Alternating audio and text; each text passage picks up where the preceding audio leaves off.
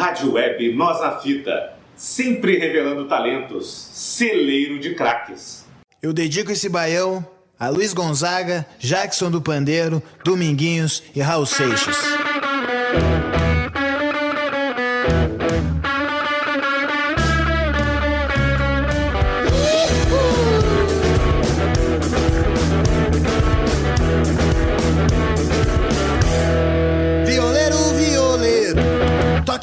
Pra mim ver. Toque um baião arretado, desses do louco enlouquecer.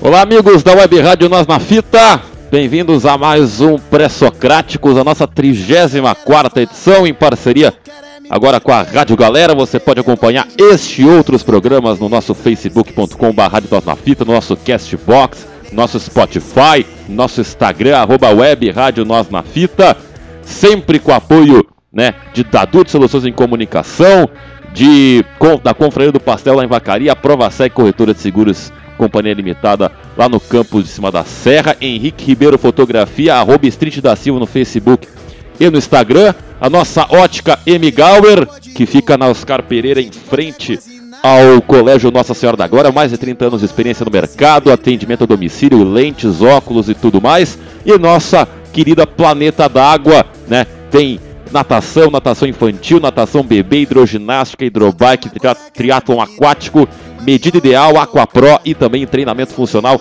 Tudo isso lá na Planeta d'Água, Pratique Saúde, lá na Cavalhada 2206, em Porto Alegre. Facebook é o Planeta da Água, o Instagram é o arroba planeta.d'água, o e-mail é o planetaaguarrobaterra.com.br, no site o planeta da água natacão.com.br tem os telefones, né? 51 3242 3898 e no WhatsApp, né, também no 51 99203 17 28. Acompanhe também tudo no novo aplicativo da Rádio Galera, a rádio, o aplicativo mais leve do mercado e mais super interativo. Ouça muito futebol e fique a um clique das nossas redes sociais.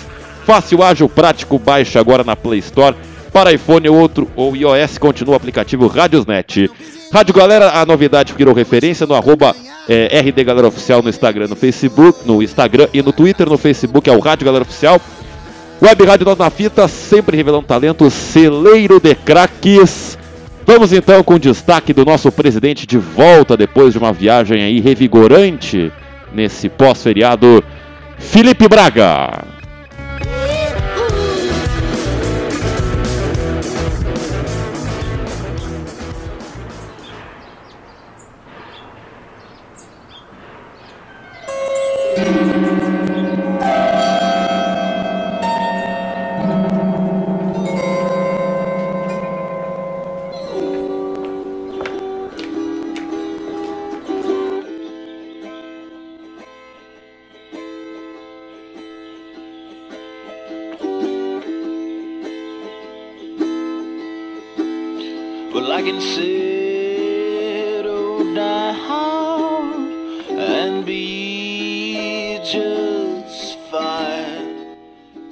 E aí galera, beleza? Agora que eu lembrei a música que eu pedi foi a do Pastoriz, né? É isso? Eu não sei, eu não tava reconhecendo a música de abertura. Ah, bem, o meu destaque inicial é aquele assunto que quase tirou o foco ah, do, do jogo de ontem, que teve a repercussão maior do que o jogo de ontem. Alguém se habilita? Que foi o caso de assédio envolvendo a, a radialista Jéssica De Grande ah, durante a partida de ontem, né? Uma colega nossa que que infelizmente teve um problema, um problema grande de, de não poder fazer o seu trabalho da maneira mais apropriada, ah, porque na torcida do Grêmio teve um teve um momento ali de, de eu che, chego a dizer um momento de, de pavor, eu imagino, porque uma mulher no meio de tantos homens ah, com condutas inapropriadas. Então, realmente é uma coisa de se pensar os modos que os homens têm aqui no Brasil de uma maneira quase que geral. Tudo bem contigo, Felipe Braga? Como passaste a semana? Bem, eu passei muito bem a semana. E tu poderia me dizer qual que é essa música que tá tocando aí, meu amigo? Já quer falar da música? Pode falar, presidente. Porque eu, sinceramente, eu não lembrava de ter escolhido essa música. Eu pensei que eu tinha escolhido uma do. do. do Lou Reed. Mas. essa ideia é do Pastoriz? É isso? Tem o nome do artista. Tu me mandou, né? Do Pedro Pastoriz. Pe Pedro Pastoriz, que é um artista de Porto Alegre, então que ele vai estar tá tocando aqui em Porto Alegre. Então pode perceber que é uma música uma música feita por um, um gaúcho, embora seja inglês. Então é muita coisa boa que a gente tem aí uh, Porto Alegre no Brasil. Então é preciso valorizar e é justamente que nesse mês que entra estaremos com uma grade, uma grade totalmente voltada para a música independente Porto Alegre. Uh, da me, meio-dia às duas da tarde a gente tem o Pré-Socráticos e das duas da tarde até às sete da noite a gente tem só música independente aqui na Web Rádio Nós na Fita. Então, aquele seu artista preferido uh, que você já conhece aí, que toca nos bares da Cidade Baixa, no Bonfim, na Zona Norte, na Zona Sul, vai estar também tocando na web rádio Nós na Fita. Então, Pedro Pastoriz é um exemplo disso, só coisa boa e escolhida a dedo por mim. Então acompanhe, na sexta-feira também tem o playlist, né? Toda sexta-feira, 4 e meia, essa semana, eu não, não lembro o que é, mas playlist que nós preparamos especialmente aí, né, no, durante o ano. Já são cinco edições e em breve mais duas a caminho, final do ano, em, já em 2020, uma rádio já tem um planejamento. Bom, é... Cara, o Felipe Clara tocou num assunto importante, né? Que eu soube apenas quando eu cheguei. Eu acho que foi ontem. Não, hoje, hoje de manhã, quinta-feira, a gente tá gravando, né? Estava lá na arena. Dagoberto estava na arena também, que, né? O Dagoberto desfalca essa semana, tá sendo poupado aí. Leonardo Pérez também, passagem aqui na Web Rádio da Fita, estava lá na arena com a ETEC, com o Marcelo Bier, né? E o pessoal da estação Web, né? Tinha o Júlio Lemos também, que foi nosso professor, né, meio de Felipe Braga, na ETEC, estava lá o Renan Silva Neves e, e foi na frente deles, né, o, o, o acontecido, né, porque a Jéssica faz o papel de entrevistar, né, os torcedores, né, dentro do Beira-Rio e da Arena. Aconteceu isso, claro que é uma lástima, nós repudiamos e que, enfim, que a Arena, né, a gestão da Arena e do Grêmio acabe ajudando aí com as imagens é, punir esse torcedor, não digo nem como torcedor, mas é punir como enquanto pessoa, né? Quanto às leis. Mas pegando o gancho desse assunto, por eles, não sei se cabe, seria muito sensível discutir algumas práticas do rádio da TV que se relacionam com esse tipo de acontecimento, então eu vou deixar, vou empurrar, barriga, vou empurrar com a barriga para durante o programa, se tiver um, rendendo, eu falo. E mandei, claro, um grande abraço para a equipe da Rádio Galera, né, que tive a honra de narrar na quarta-feira Grêmio Flamengo, né, junto com o Rodrigo Alhardi, um comentarista, Jairo Cuba, grande Jairão, perdeu 150 quilos, está muito bem de saúde, né, o Jairo Cuba, Lucas Freitas, bola na trave, com tudo, né, tudo sobre futsal de Alvorada, lá no Bola na Trave, parceria da Portal Alvoradense com a Rádio Galera, acesse lá no Facebook, Tava lá também Felipe Cardoso nas redes sociais e o Rafael Paston, toda a equipe da galera. Um grande abraço, né? E no sábado, então, o Dagoberto vai estar pela galera. Depois eu falo mais adiante. Dagoberto vai narrar Grêmio Corinthians no sábado, junto com o Michael Parisotto nos comentários, Jairo Cuba na reportagem e nas redes sociais, Thaís Jobim. Bom, destaque de Felipe Braga, dei aqui um pequeno. Vou falar um pequeno resumo. Então tá na hora do nosso destaque. Nosso convidado, né? Quem é vivo sempre aparece. Então, seja bem-vindo de volta. Ele que é o, dentre várias coisas, o pai do tricolorzinho, Cielito Rebelato Júnior.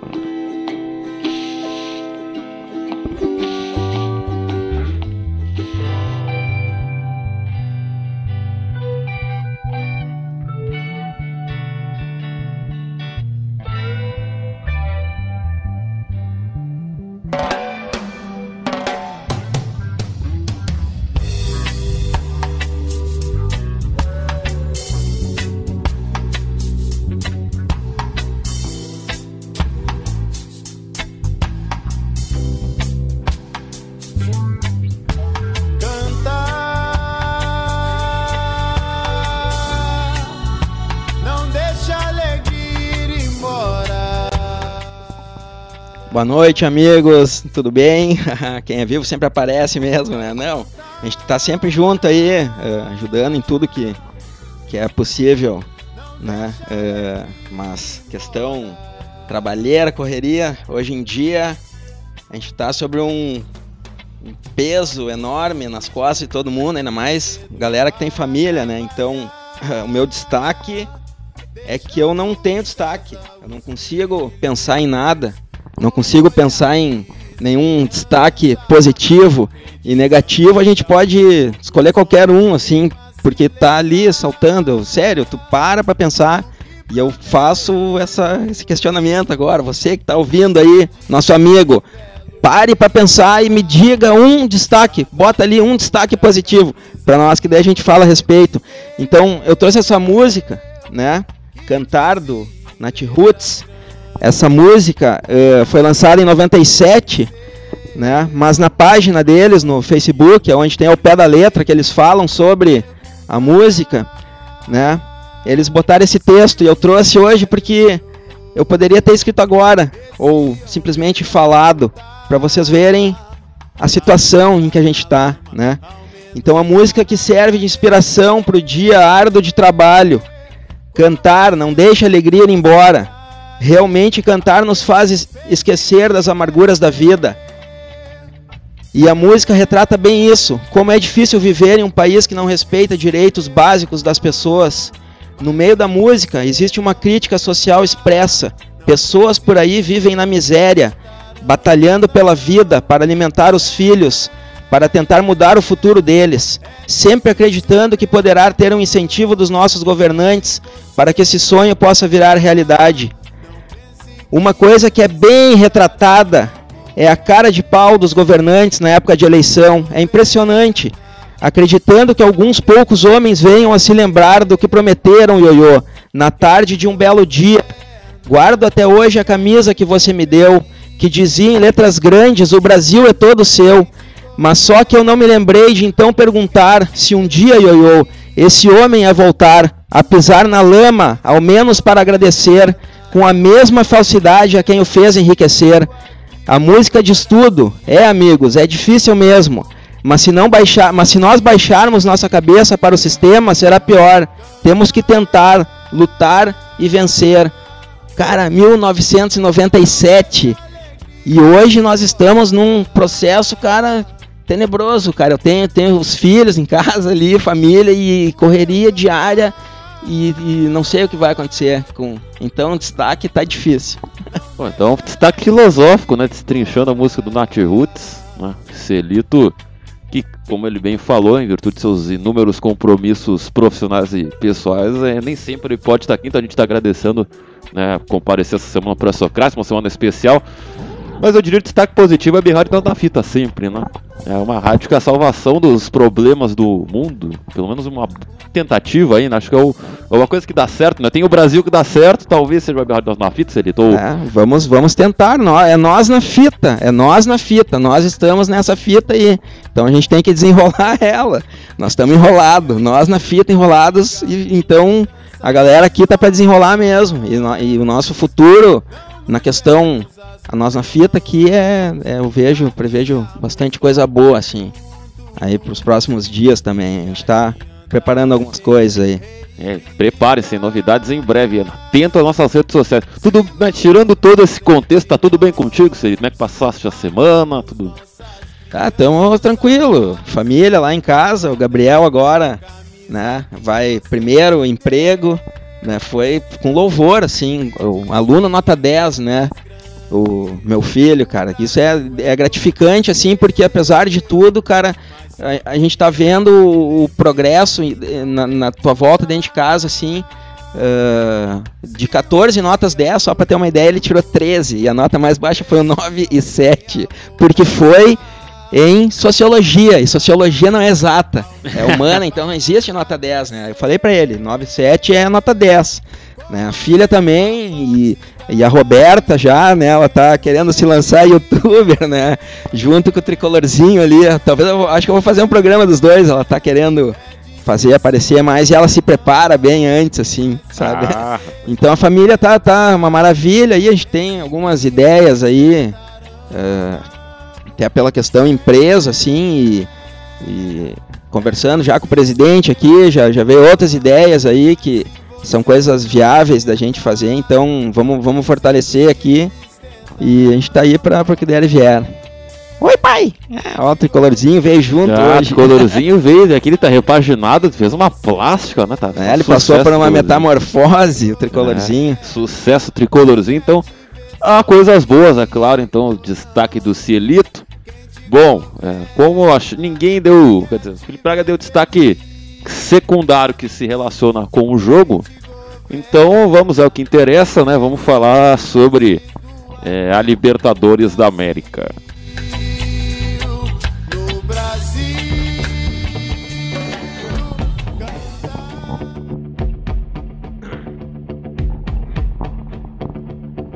Bom, podemos dizer que já tem um time na final, né? River Plate atropelou o Boca e podia até estar classificado de forma mais tranquila, né? Perdeu muitos gols, mas mesmo assim venceu por 2 a 0 né? O River que é o atual campeão busca o Penta, né? Imagina, o River pode estar cinco, ganhar 5 Libertadores, o Boca tem 6. Teve lá um pênalti marcado pelo VAR, na arbitragem brasileira. Depois tem um jogador do Boca expulso no final, enfim. É o, o River que está aí muito perto da final, joga segundo jogo aí na bomboneira. Pode até perder por um gol de diferença, então o Boca vai ter que usar mais do que nunca a camisa e a rivalidade para evitar mais uma eliminação da Libertadores. Já foi eliminado em 2015, perdeu a final no passado, pode ser eliminado de novo, né?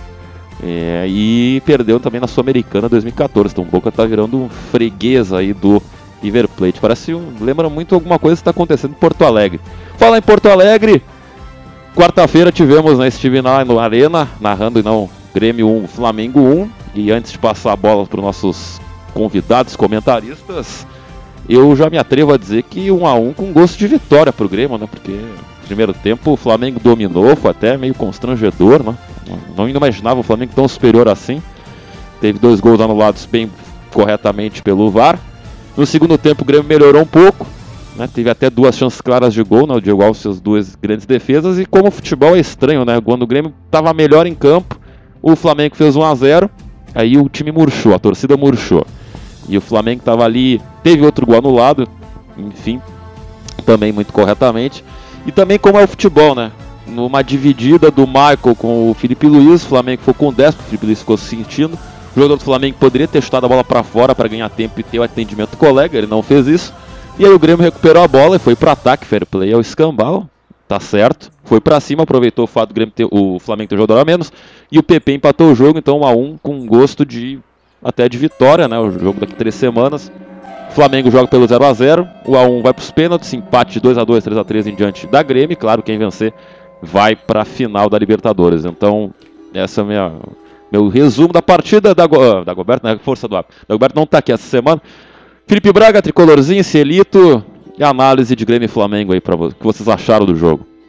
Bem, posso começar eu dizendo que o começo, começo do jogo foi desesperador pro Grêmio. Acho que o Grêmio ficou uns 12 minutos ah, sem, sem ah, tocar na bola. E eu nunca tinha visto o Grêmio levar um baile desse ah, tamanho ah, dessa época, dessa nova geração do, do, do, Gera- do Renato. Então, podemos contar nos dedos aqueles jogadores do Grêmio ahn, que, que realmente do começo ao fim do jogo estavam atentos. Eu quero então, desde já, parabenizar o Rafael, o Bruno Cortes, que eu achei o grande jogador do Grêmio ontem. Sabe? Eu só um pouquinho, Leonardo. Eu tenho aqui uma ligação da Jéssica de Grande. Tu poderia conversar com ela, que ela vai explicar o que, que aconteceu ontem para nós aqui no programa Pré-Socráticos. Só um pouquinho que eu estou recebendo a ligação aqui. Enquanto isso, tu vai podendo falar o que, que tu achou também da, dessa Não, pode passar pro Cielito enquanto isso. O que, que tu achou. Celito, da partida de ontem, principalmente do comecinho, aquele 12 minutos iniciais? Olha, foi como tu falou, falou, desesperador. Eu comecei a ver o jogo, corri todo mundo, né? Fiquei, fiquei sozinho, assim, foi todo mundo dormir lá em casa e eu fiquei vendo o jogo, mas não vi jogo nenhum. Eu vi um desespero, cara. Eu tava desnorteado, assim, quietinho, parecia cadelado num canto. Tinha apanhado de, de- de- de- Meu Deus do céu, cara. Foi um horror, cara. Não entrou em campo o Grêmio. Eu, eu nunca tinha visto também hum, há muitos anos, cara, nem a pior equipe do Grêmio, cara. Um jogo daqueles, assim, cara, dentro de casa, desde a hora que o Flamengo saiu, deu o primeiro toque na bola, cara, o Grêmio não viu a bola. Chegou a estar 77% de, de posse. Os 33% era o Grêmio pegar a bola e dar balão pra frente, quando conseguia pegar a bola. E aqueles dois, dois gols foram gols, né, mas anulados, que sorte pro Grêmio. Porque poderia ter saído ali no, no, no, no primeiro tempo uns 3, 4, tranquilo. Já no segundo tempo, o Grêmio voltou bem melhor. E até o gol do Flamengo, o que eu vi foi o Everton perder um gol com um milagre do, do, do Diego. E depois, logo em seguida, o Mateuzinho um outro milagre do cara, com mão trocada. Se, se fosse um pouquinho mais pro canto, era gol. Então o Grêmio estava numa pressão, ele estava pressionando o Flamengo. O Flamengo não, até então não tinha chego na área no segundo tempo. Então poderia o Grêmio ter feito dois, assim como o Flamengo poderia ter feito no primeiro tempo dois, o Grêmio poderia ter saído com dois, empatado no segundo. Melhorou, tomou aquele gol normal, sempre, né, dá uma rateada, tomou aquele gol, a sorte é que buscou. Agora, no Rio, eu, assim, hoje eu passei o dia inteiro rebatendo alguns amigos flamenguistas, paranaenses flamenguistas, inclusive um abraço para os meus paranaenses flamenguistas aqui. É difícil ter um gaúcho flamenguista ou corintiano, mas paranaense eu, eu conheço vários corintianos, palmeirenses. Mas assim, ó, legal, cara. Eu acho que, que nem foi contra o Palmeiras. Ou talvez deu pro Grêmio beliscar alguma coisa aí. 2 a 2 Tem que fazer gol. Ele vai tomar gol. A gente sabe vai tomar gol. Dentro, dentro do Maraca vai tomar gol. Mas tem que fazer gol. Se fizer dois, beleza. Porque o Flamengo tem que fazer dois também. Aí já é do, do Grêmio. É, eu me lembrei, eu achei, claro que são propostas de jogos diferentes, mas achei muito parecido o jogo contra o Inter no Beira-Rio, que eram times que não tinham, não tinham saída. Tu, tu olhava pro campo, tá, que o Inter pode fazer, que o Grêmio pode fazer. Que o Grêmio, os dois times só davam um balão. O Inter tinha, jogava com centroavante para tentar ganhar a O Grêmio nem isso, né? O Grêmio não jogou com centroavante, então era o Luan, que não é um centroavante, tentando brigar com os dois zagueiros. Então era o David Braz dando o bico, a zaga do Flamengo rebatia e voltava a bola com o Flamengo. Então o jogo não fluiu, porque os jogadores do Grêmio estavam muito distantes um dos outros. E né? o, e o, o Everton, o Luan, o Tardelli. E no segundo tempo isso melhorou. Né? O Grêmio conseguiu aproximar, conseguiu apertar. O Flamengo não teve mais tanta tranquilidade para sair jogando. E eu gostei bastante, cara. Ah, para mim, acho que o principal jogador do Grêmio, os principais foram no segundo tempo o Alisson. E eu gostei da atuação do Luan. O Luan foi muito interessado no jogo, não se omitiu, acho que é importante, né? E pode não ter sido um grande jogo do Luan, tecnicamente, mas eu gostei que estava interessado, ele estava correndo atrás, ele não estava aquele. O pessoal chama de Lua Soneca. É, os dois últimos jogos, né? Inclusive, até eu, eu, eu comentei, uh, teve uns três lances que ele pegou na área, na área de defesa. Luan e o Tardelli até. Bom, a gente está aqui, nossa produção Felipe Braga trouxe aqui é, um contato aqui com a nossa querida colega né, do ITEC, grande amiga Jéssica De Grande. Jéssica, é, falando aqui ao vivo para o Pré-Socráticos, boa noite. É, falar sobre, enfim, o que aconteceu na última noite, ou outro comentário que tem a dizer. Boa noite, obrigado por nos atender. Boa noite, boa noite. É sempre um prazer, né, conversar com companheiros, né, que estamos juntos nas jornadas esportivas, né, e também na comunicação, é sempre legal. E também falar desse tema que infelizmente é recorrente, né, a gente acontece muito, que é essa situação de, de, de uma perturbação, né, uma importunação de torcedores com repórteres, né, e a gente acaba tendo um recorte para mulheres nesse caso, né, Leonardo? É, realmente uma situação complicada, né? Porque eu, eu soube apenas hoje pela manhã, quando acordei, vi o tweet do Júlio, né? Da, teu colega da estação web, uma situação que, como tu bem disse, né, infelizmente é uma situação que se repete né, em qualquer estádio que for, então é a pergunta que eu te faço, não sei se é uma pergunta boa, mas assim, é o que dá para tirar de tudo isso, claro que o sentimento, talvez até saiba como seja se sentindo, mas o que dá para tirar de tudo isso em relação tanto a as questões de, eh, de, do, do, tratamento que tem nos estádios em relação ao teu trabalho como radialista com o esporte, tu começaste agora, como é que tu como é que tu enxerga um dia depois, talvez um pouco mais calmo, enfim, tudo isso que aconteceu? Pois então, a gente. Hoje, hoje foi o dia que eu fui registrar o BO. Na verdade, eu ainda não me pronunciei nas redes sociais. Os meus companheiros de jornada todos se pronunciaram, né? Me apoiaram. A própria rádio ah, que, que eu estava fazendo a, a, a transmissão, né? Tava na jornada também, me deu um super apoio.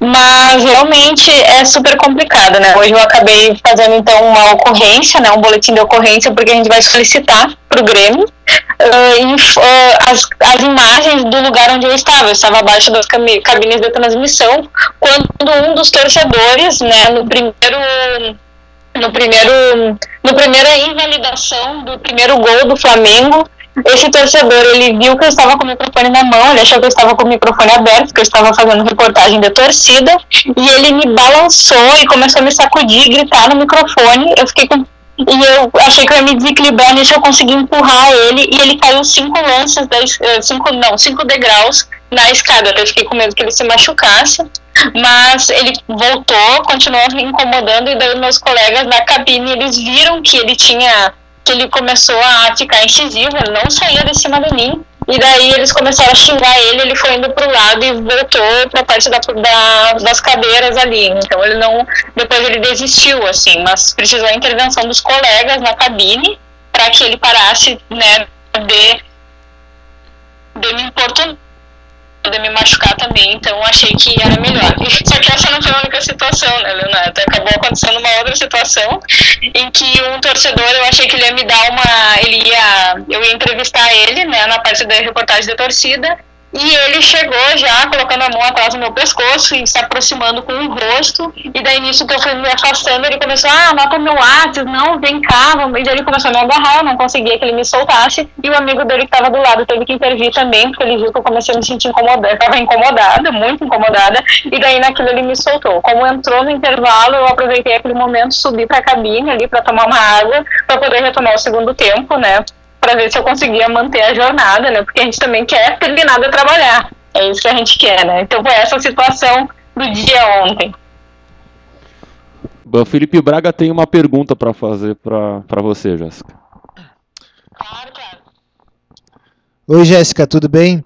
Eu queria perguntar para ti uh, o que que isso aí vai servir de, de exemplo, assim, de para outras uh, mulheres que vão ver uh, nessa situação uma bandeira para que, claro, continuem a desempenhar as suas atividades no esporte, no jornalismo, no futebol, que é dito, né, sempre o ambiente de homens assim. Então, o que que tu poderia dizer para essas tuas colegas, para imagino que elas não desistam, né, que que realmente isso sirva uh, como uma espécie de bandeira. E o que que tu achou então do jogo de ontem? Obrigado e a gente lamenta o que aconteceu e agradece pela entrevista. Não, eu, eu que agradeço. E, e, na verdade, o que eu tenho a dizer aos colegas, eu em um primeiro momento também pensei em não registrar um boletim de ocorrência, mas a gente sabe que se a gente não registra e não documenta as coisas, parece que elas não existem. Nós que trabalhamos na comunicação, a gente sabe, o que não é comunicado não existe. Então a gente precisa fazer esse tipo de denúncia mesmo que tenha esses casos desse tipo de pessoa, e daí a gente tem um recorte para os homens que acabam se excedendo né, com, com as mulheres jornalistas ou com as mulheres na torcida, algum tipo de situação, uh, que, que a gente espera que isso seja cada vez menos, né, que a gente tenha mais educação. A gente sabe que essa questão de punição, muitas vezes, ela não vai corrigir uma conduta. A gente sabe que a gente precisa de educação, de respeito, porque a gente quer viver a alegria do futebol. Quem trabalha com isso gosta muito disso. Eu gosto muito da torcida, da interação. A gente vive momentos muito legais com a torcida e não precisa que esses momentos uh, sejam estragados por esse tipo de conduta que é muito ruim. Então, o que a gente pede é que as mulheres que passarem por essa situação, sim, denunciem, façam um boletim de ocorrência, se puderem fazer dentro do estádio melhor. Eu acabei não fazendo ontem, porque a gente fica no, também no anseio de terminar uma jornada esportiva, mas que as mulheres façam, façam essa denúncia e, fa e, e, e a gente peça então para a direção dos, dos times, né, dos clubes, que tomem medidas cabíveis em relação a esse tipo de situação.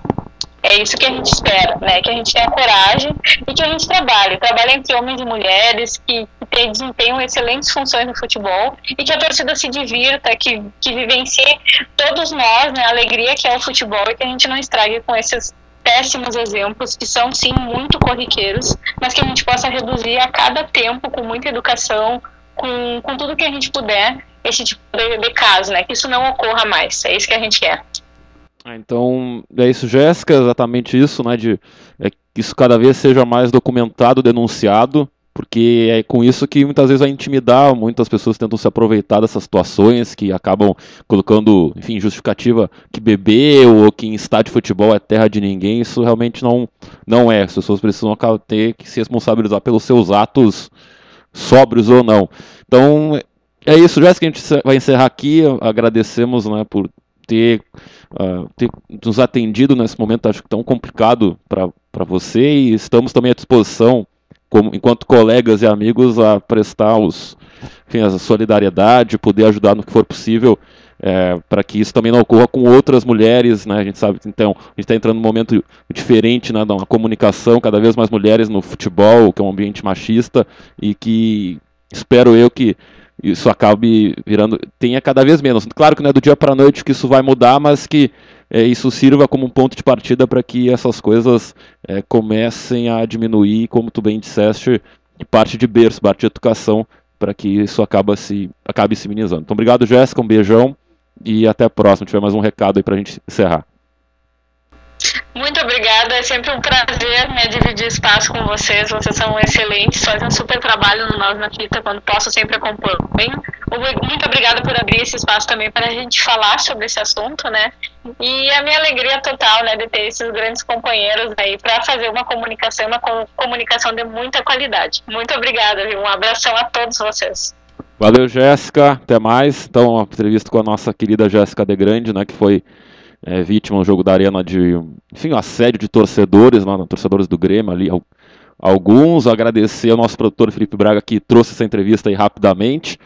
E bom, eu deixo para vocês agora. Continuamos falando sobre a partida, Felipe Braga, Celito. A palavra é de vocês aí. Não, acho que tá de bom tamanho até porque eu confesso que eu já assediei algumas pessoas ah, nesse afã que tem o, o homem gaúcho, do galanteio e tal, né? Então, é, antigamente, há um tempo atrás, nunca foi desculpa, nunca foi justificativa, mas é que antigamente no mundo nós tivemos uma revolução tecnológica da informação hoje em dia que fez com que a gente aprendesse um monte de coisas, né? Então é a gente precisa cada vez mais aprender essas coisas para não repetir, porque antigamente a própria relação de homem e mulher era mais difícil, né? De tu ter uma de tu ter assim uma até o contato com, com, com uma mulher ou com, com um homem era mais difícil, né? Então eram outras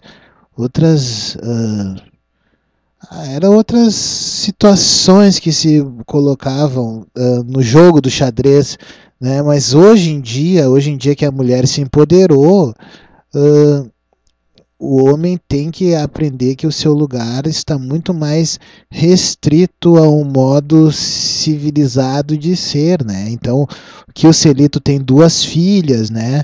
O Celito tem a sua mulher. Então, a gente tem que a- começar uh, começar a, a rever os nossos conceitos como homens em geral, né? Até algumas mães que criam seus filhos como se pudessem tudo, né? Então, atenção, né? Atenção. Então, isso serve não só de, de conselho, eh, não só de aviso para aquele fulaninho de tal, não, que sirva de aviso para todos os nós, né? Os homens. Falando do jogo, então, posso continuar a minha explanação, que eu estava ali um pouco en- entretido com a ligação, né? Com a Jéssica de Grande, nossa colega, então, que portanto foi teve esse episódio do assédio no jogo de ontem, Grêmio e Flamengo. O Grêmio ah, parece que o Grêmio ontem estava, na minha opinião, sem posição física. Eu venho dizendo aqui que o principal, principal defeito do Grêmio é a falta de imposição física. E digo mesmo, tu tá dizendo em altura, tu tá dizendo em envergadura. Isso não parece tão ah, importante para o futebol. Na minha opinião, isso é muito importante para o futebol nos dias de hoje, sabe? A imposição física no escanteio, exposição física no, no, no que se, se quer dizer respeito às passadas largas dentro de campo, aqueles jogadores que têm passadas largas. E o Flamengo ontem provou que tem jogadores assim no seu perfil. Bruno Henrique, né, o jogador aquele do Flamengo, um deles é o Bruno Henrique, né? Esse jogador é um jogador desse perfil, o próprio Arão. Então, o Grêmio ontem sentiu falta do Jean-Pierre, que é um jogador desse perfil, do próprio Jeromel. Jogadores que com passadas largas rompem a defesa e a linha adversária. Então o Grêmio pagou, pagou pelo destino e outra. Uma coisa que ninguém falou, cara. Ninguém falou na, na mídia praticamente. Que eu vou ter que dizer aqui. O Grêmio, que é um time de toque de bola, um time leve, sempre o time leve vai sair perdendo num dia de chuva. Por melhor que esteja o sistema de drenagem de uma arena de futebol, como estava do Grêmio ontem, choveu torrencialmente na cidade de Porto Alegre e isso prejudicou o Grêmio. A, a chuva de ontem foi um verdadeiro balde de água fria nos sonhos do tricolor. Mas o Flamengo é um time de posse, teve 80% de posse de bola. Como é que prejudicou um time e ajudou o outro, sendo que o Flamengo nem joga na arena? Não, justamente por isso que eu te falei antes. Parece que tu não ouviu o comentário que eu falei. Imposição física. O Grêmio é não tem imposição. Não, mas o, ele é um time técnico com impo- imposição física. O Grêmio é um time mais técnico que o Flamengo, Não é. mas com menos é. imposição física. Entendeu? Que são variáveis. Não é tipo unidirecional. É um lance em 3D. O Grêmio, eu É, mas é uma opção calculo. do treinador, né? Porque o meio-campo tem o Mateuzinho, que é um jogador de imposição, apesar de ter técnica. E jogou sem centroavante, né? O Serita a gente tava falando, né? Que o Grêmio dava balão, balão pra frente, só que não tinha centroavante, então ela voltar pro Flamengo e ficava. Só que aí o Grêmio vai jogar com centroavante? Não, né? Não, porque não, não, tem centroavante de qualidade pra Mas jogar. dava pra ver que o Grêmio, ãh, pela sua falta de imposição física, tava sem o ritmo da marcação. Sabe, o Grêmio tem menos perna que o Flamengo. É isso que eu acho. O Grêmio tem menos perna que o Flamengo porque tem jogadores mais lentos que o Flamengo. Principalmente o Luan, que jogou bem, e o Diego Tardelli. Acho que os dois não podem jogar junto. Sinceramente, acho que estou revendo meus conceitos sobre que os craques têm que todos serem agrupados. Acredito que o Tardelli e o Luan eles fazem eles, eles fazem uma distância muito grande de uma zona do time para outra, entendeu? Então eu acho que o erro do Grêmio foi justamente eh, não ter se preparado para a chuva. Ninguém faz isso. Não, mas não, só, antes do Cerito falar, é... eu concordo em discordar. Acho que o Luan e o Tardelli não podem jogar, já ficou claro desde o início do ano. Mas agora não tem que fazer, né? Porque o Jean-Pierre tá fora, então o Luan tem que, o Luan tem que jogar na dele. E o, aí, quem é que não vai jogar pra jogar o Tardelli? Vai jogar o André, vai jogar o Viseu. Tem que botar os dois ali, fazer a movimentação. Tem que jogar com o que tem. Acho que é, é difícil, mas o Grêmio tem condições lá de, enfim, classificar. Até porque o Flamengo, pelas notícias que tem, o Arrascaeta tá fora, vai fazer uma cirurgia. O Felipe Luiz talvez fique fora, também se machucou. O Gerson com lesão muscular, então o time também tá começando a se desgastar, né? O Grêmio pode ter o retorno do Jeromel, acho que o Jean-Pierre ficar fora, então eu acho que o Flamengo é mais favorito que eu imaginava, mas o time do Grêmio não pode se descartar, né? Mas enfim, tem aí três semanas, em três semanas tudo pode mudar, né? O que, que tu tem que dizer desse comentário aí, Celito? Mas como assim, Celito? Não, pelo que eu entendi, essa imprensa quer deu o título pro Flamengo, é mais favorito do que eu imaginava. Mas foi um empate ontem. O Flamengo fez quatro gols ontem. Mas qual que valeu? Ainda Não, o, time, bem. o time fez quatro gols. Porque, cara. porque é o seguinte. quatro gols. Não, mas quatro gols E o o invalidados eu um posso gol, o Flamengo fazer. ficou com 10. Tá, mas em chances reais, quem teve as melhores? O Grêmio teve quatro. O, o Flamengo fez quatro gols, Paulo Vitor defendeu. o Não, chances que valeram. Essas não Chance- valeram nenhuma. Como não? É uma chance Essas gol. aí estavam. O Essas deu dois chutes Não, gol no segundo é, tempo. essas o estavam- Não, escuta, tempo, esses gols- O, o não. O Grêmio não passou do meio campo no primeiro tempo. Vai me dizer que foi o chance igual. o, o sacanagem, grito, o grito é em posição daquele. Tá o grito é em posição daquele que não tem argumento. Olha aqui, eu vou não, dizer. O argumento é ver o jogo. Se tu não olhou o Não, jogo, olha aqui, ó. nada. Olha aqui, ó. Deixa eu dizer o seguinte: todos os gols invalidados do Flamengo estavam invalidados na origem do lance. Tá, mas isso não é o que eu tô dizendo. Estavam invalidados na origem Não do lance. isso. Estou dizendo que um gol foi anulado pelo VAR, ou seja, o- a defesa do Grêmio, o- o- coisa que a gente vai falando há tempos, deu espaço pros caras. E se não fosse arbitragem, já teria tomado dois ou três no primeiro tempo. É que o jogo foi assim, na verdade. O Grêmio, ah, o Flamengo, o que eu tava vendo em campo ali eram vários triângulos, né? Com jogadores que, que ficavam se trocando e eles ficavam um triângulo se mexendo. Um triângulo. ah, a jogadinha saía, era, era, era, era um toque e tava no, no pé do, do, do jogador do Flamengo. E o Grêmio perdido, perdido. Não sabia o que fazer. Eles, eles, eles vieram sabendo onde é que ia estar cada jogador, onde é que estavam as brechas ali. Ah, ah, o Galhardo. Galhardo, é Galhardo. Não, não, não tem condições de, de num, num jogo desse porte, ah, ficar. Não tem, a gente tem que ter reposição. O, o Grêmio, as contas do Grêmio estão tão, tão boas para a gente não ter jogador de reposição. Ah, mas assim, ó, o Grêmio foi envolto por, por esses triângulos ah, do, do, do Flamengo. Escapamos de tomar ali dois gols né? Eu acho que no, no, no, no primeiro tempo poderia ter sido 2 a 0 para o Flamengo, tranquilo. Não me lembro de outra chance assim que foi, ah, uma, pá, poderia ter sido mais. Chutaram umas bolas passando perto da trave ali. Então o Flamengo poderia ter ganho no primeiro tempo ali de 3 a 0 tranquilo. Poderia sim, com certeza. No segundo tempo foi o que eu disse, o Grêmio voltou ali até o, o gol do, do Flamengo, poderia estar 2 a 0 pro Grêmio. Ou até mais, ou até três. Teve uma pressão ali. O Everton perdeu o gol. O Mateuzinho perdeu o gol. Perdeu. Perdeu porque o Diego defendeu aquelas bolas. Então o Grêmio poderia ter feito 2 a 0 Se fosse 3 no primeiro, poderia ter chegado no, no, no, no 3 a 3 a 2 ali já, entendeu? Então tava mais parelho o jogo. O primeiro tempo foi um horror. O primeiro tempo não jogou, não entrou em campo. O primeiro tempo foi horrível. Horrível. E outra, um Ah, time. fosse assim, só- então era nós- pra ter sido 5x3 pro Flamengo. Então, Não, podia até. cada chance de cada não, time. Mas não foi porque o jogo é claro e as regras são para serem cumpridas. O Grêmio, quando assinou o termo de compromisso lá na Comebol, que é jogar a Libertadores da América esse ano, ele fez o seguinte, ó.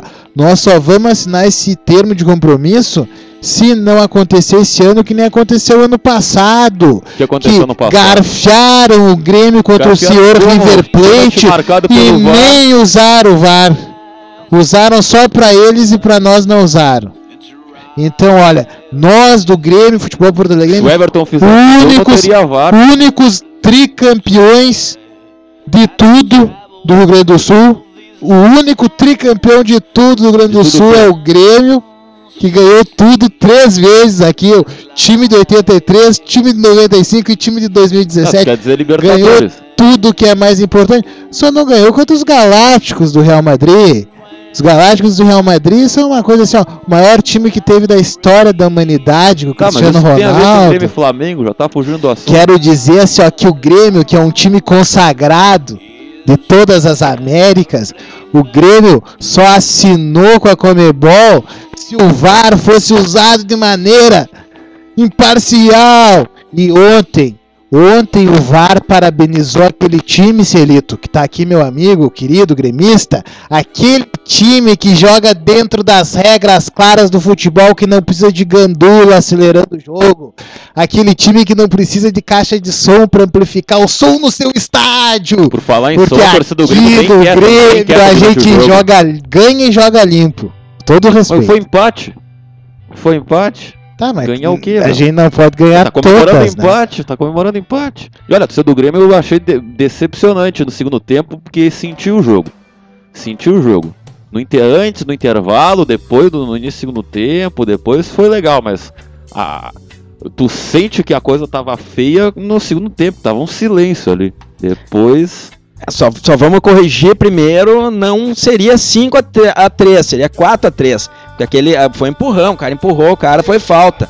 4 Não, seria 4x3 pro Flamengo. Vamos, o Flamengo mere- merecia fazer. Mas aquele do, do primeiro gol lá do, do Não, mas, Gabigol, é, ele mas aí empurrou, uma foi discussão, falta ninguém ali. tá dizendo que foram gols legais. Não, não chances foi, nenhum foi legal. Mas, Aliás, aliás, uma coisa que eu tenho que mas foram gol. aqui... Fizeram gol. Quem fez gol foi o Flamengo. Não, eu tenho que dizer uma coisa aqui que Felipe Braga tinha razão. Paulo Vitor. Paulo Vitor tá me lembrando o Renan de 2010. É impressionante o que ele falha e não dá nada, porque o gol é anulado, o É. outro perde o gol. Olha, Paulo, assustador, Cara, Paulo Vitor. Já tinha comprometido o jogo contra o Palmeiras Não. e quarta-feira, se não fosse o VAR também. Um frango, um soco pro, pro jogador do Flamengo fazer o gol, olha.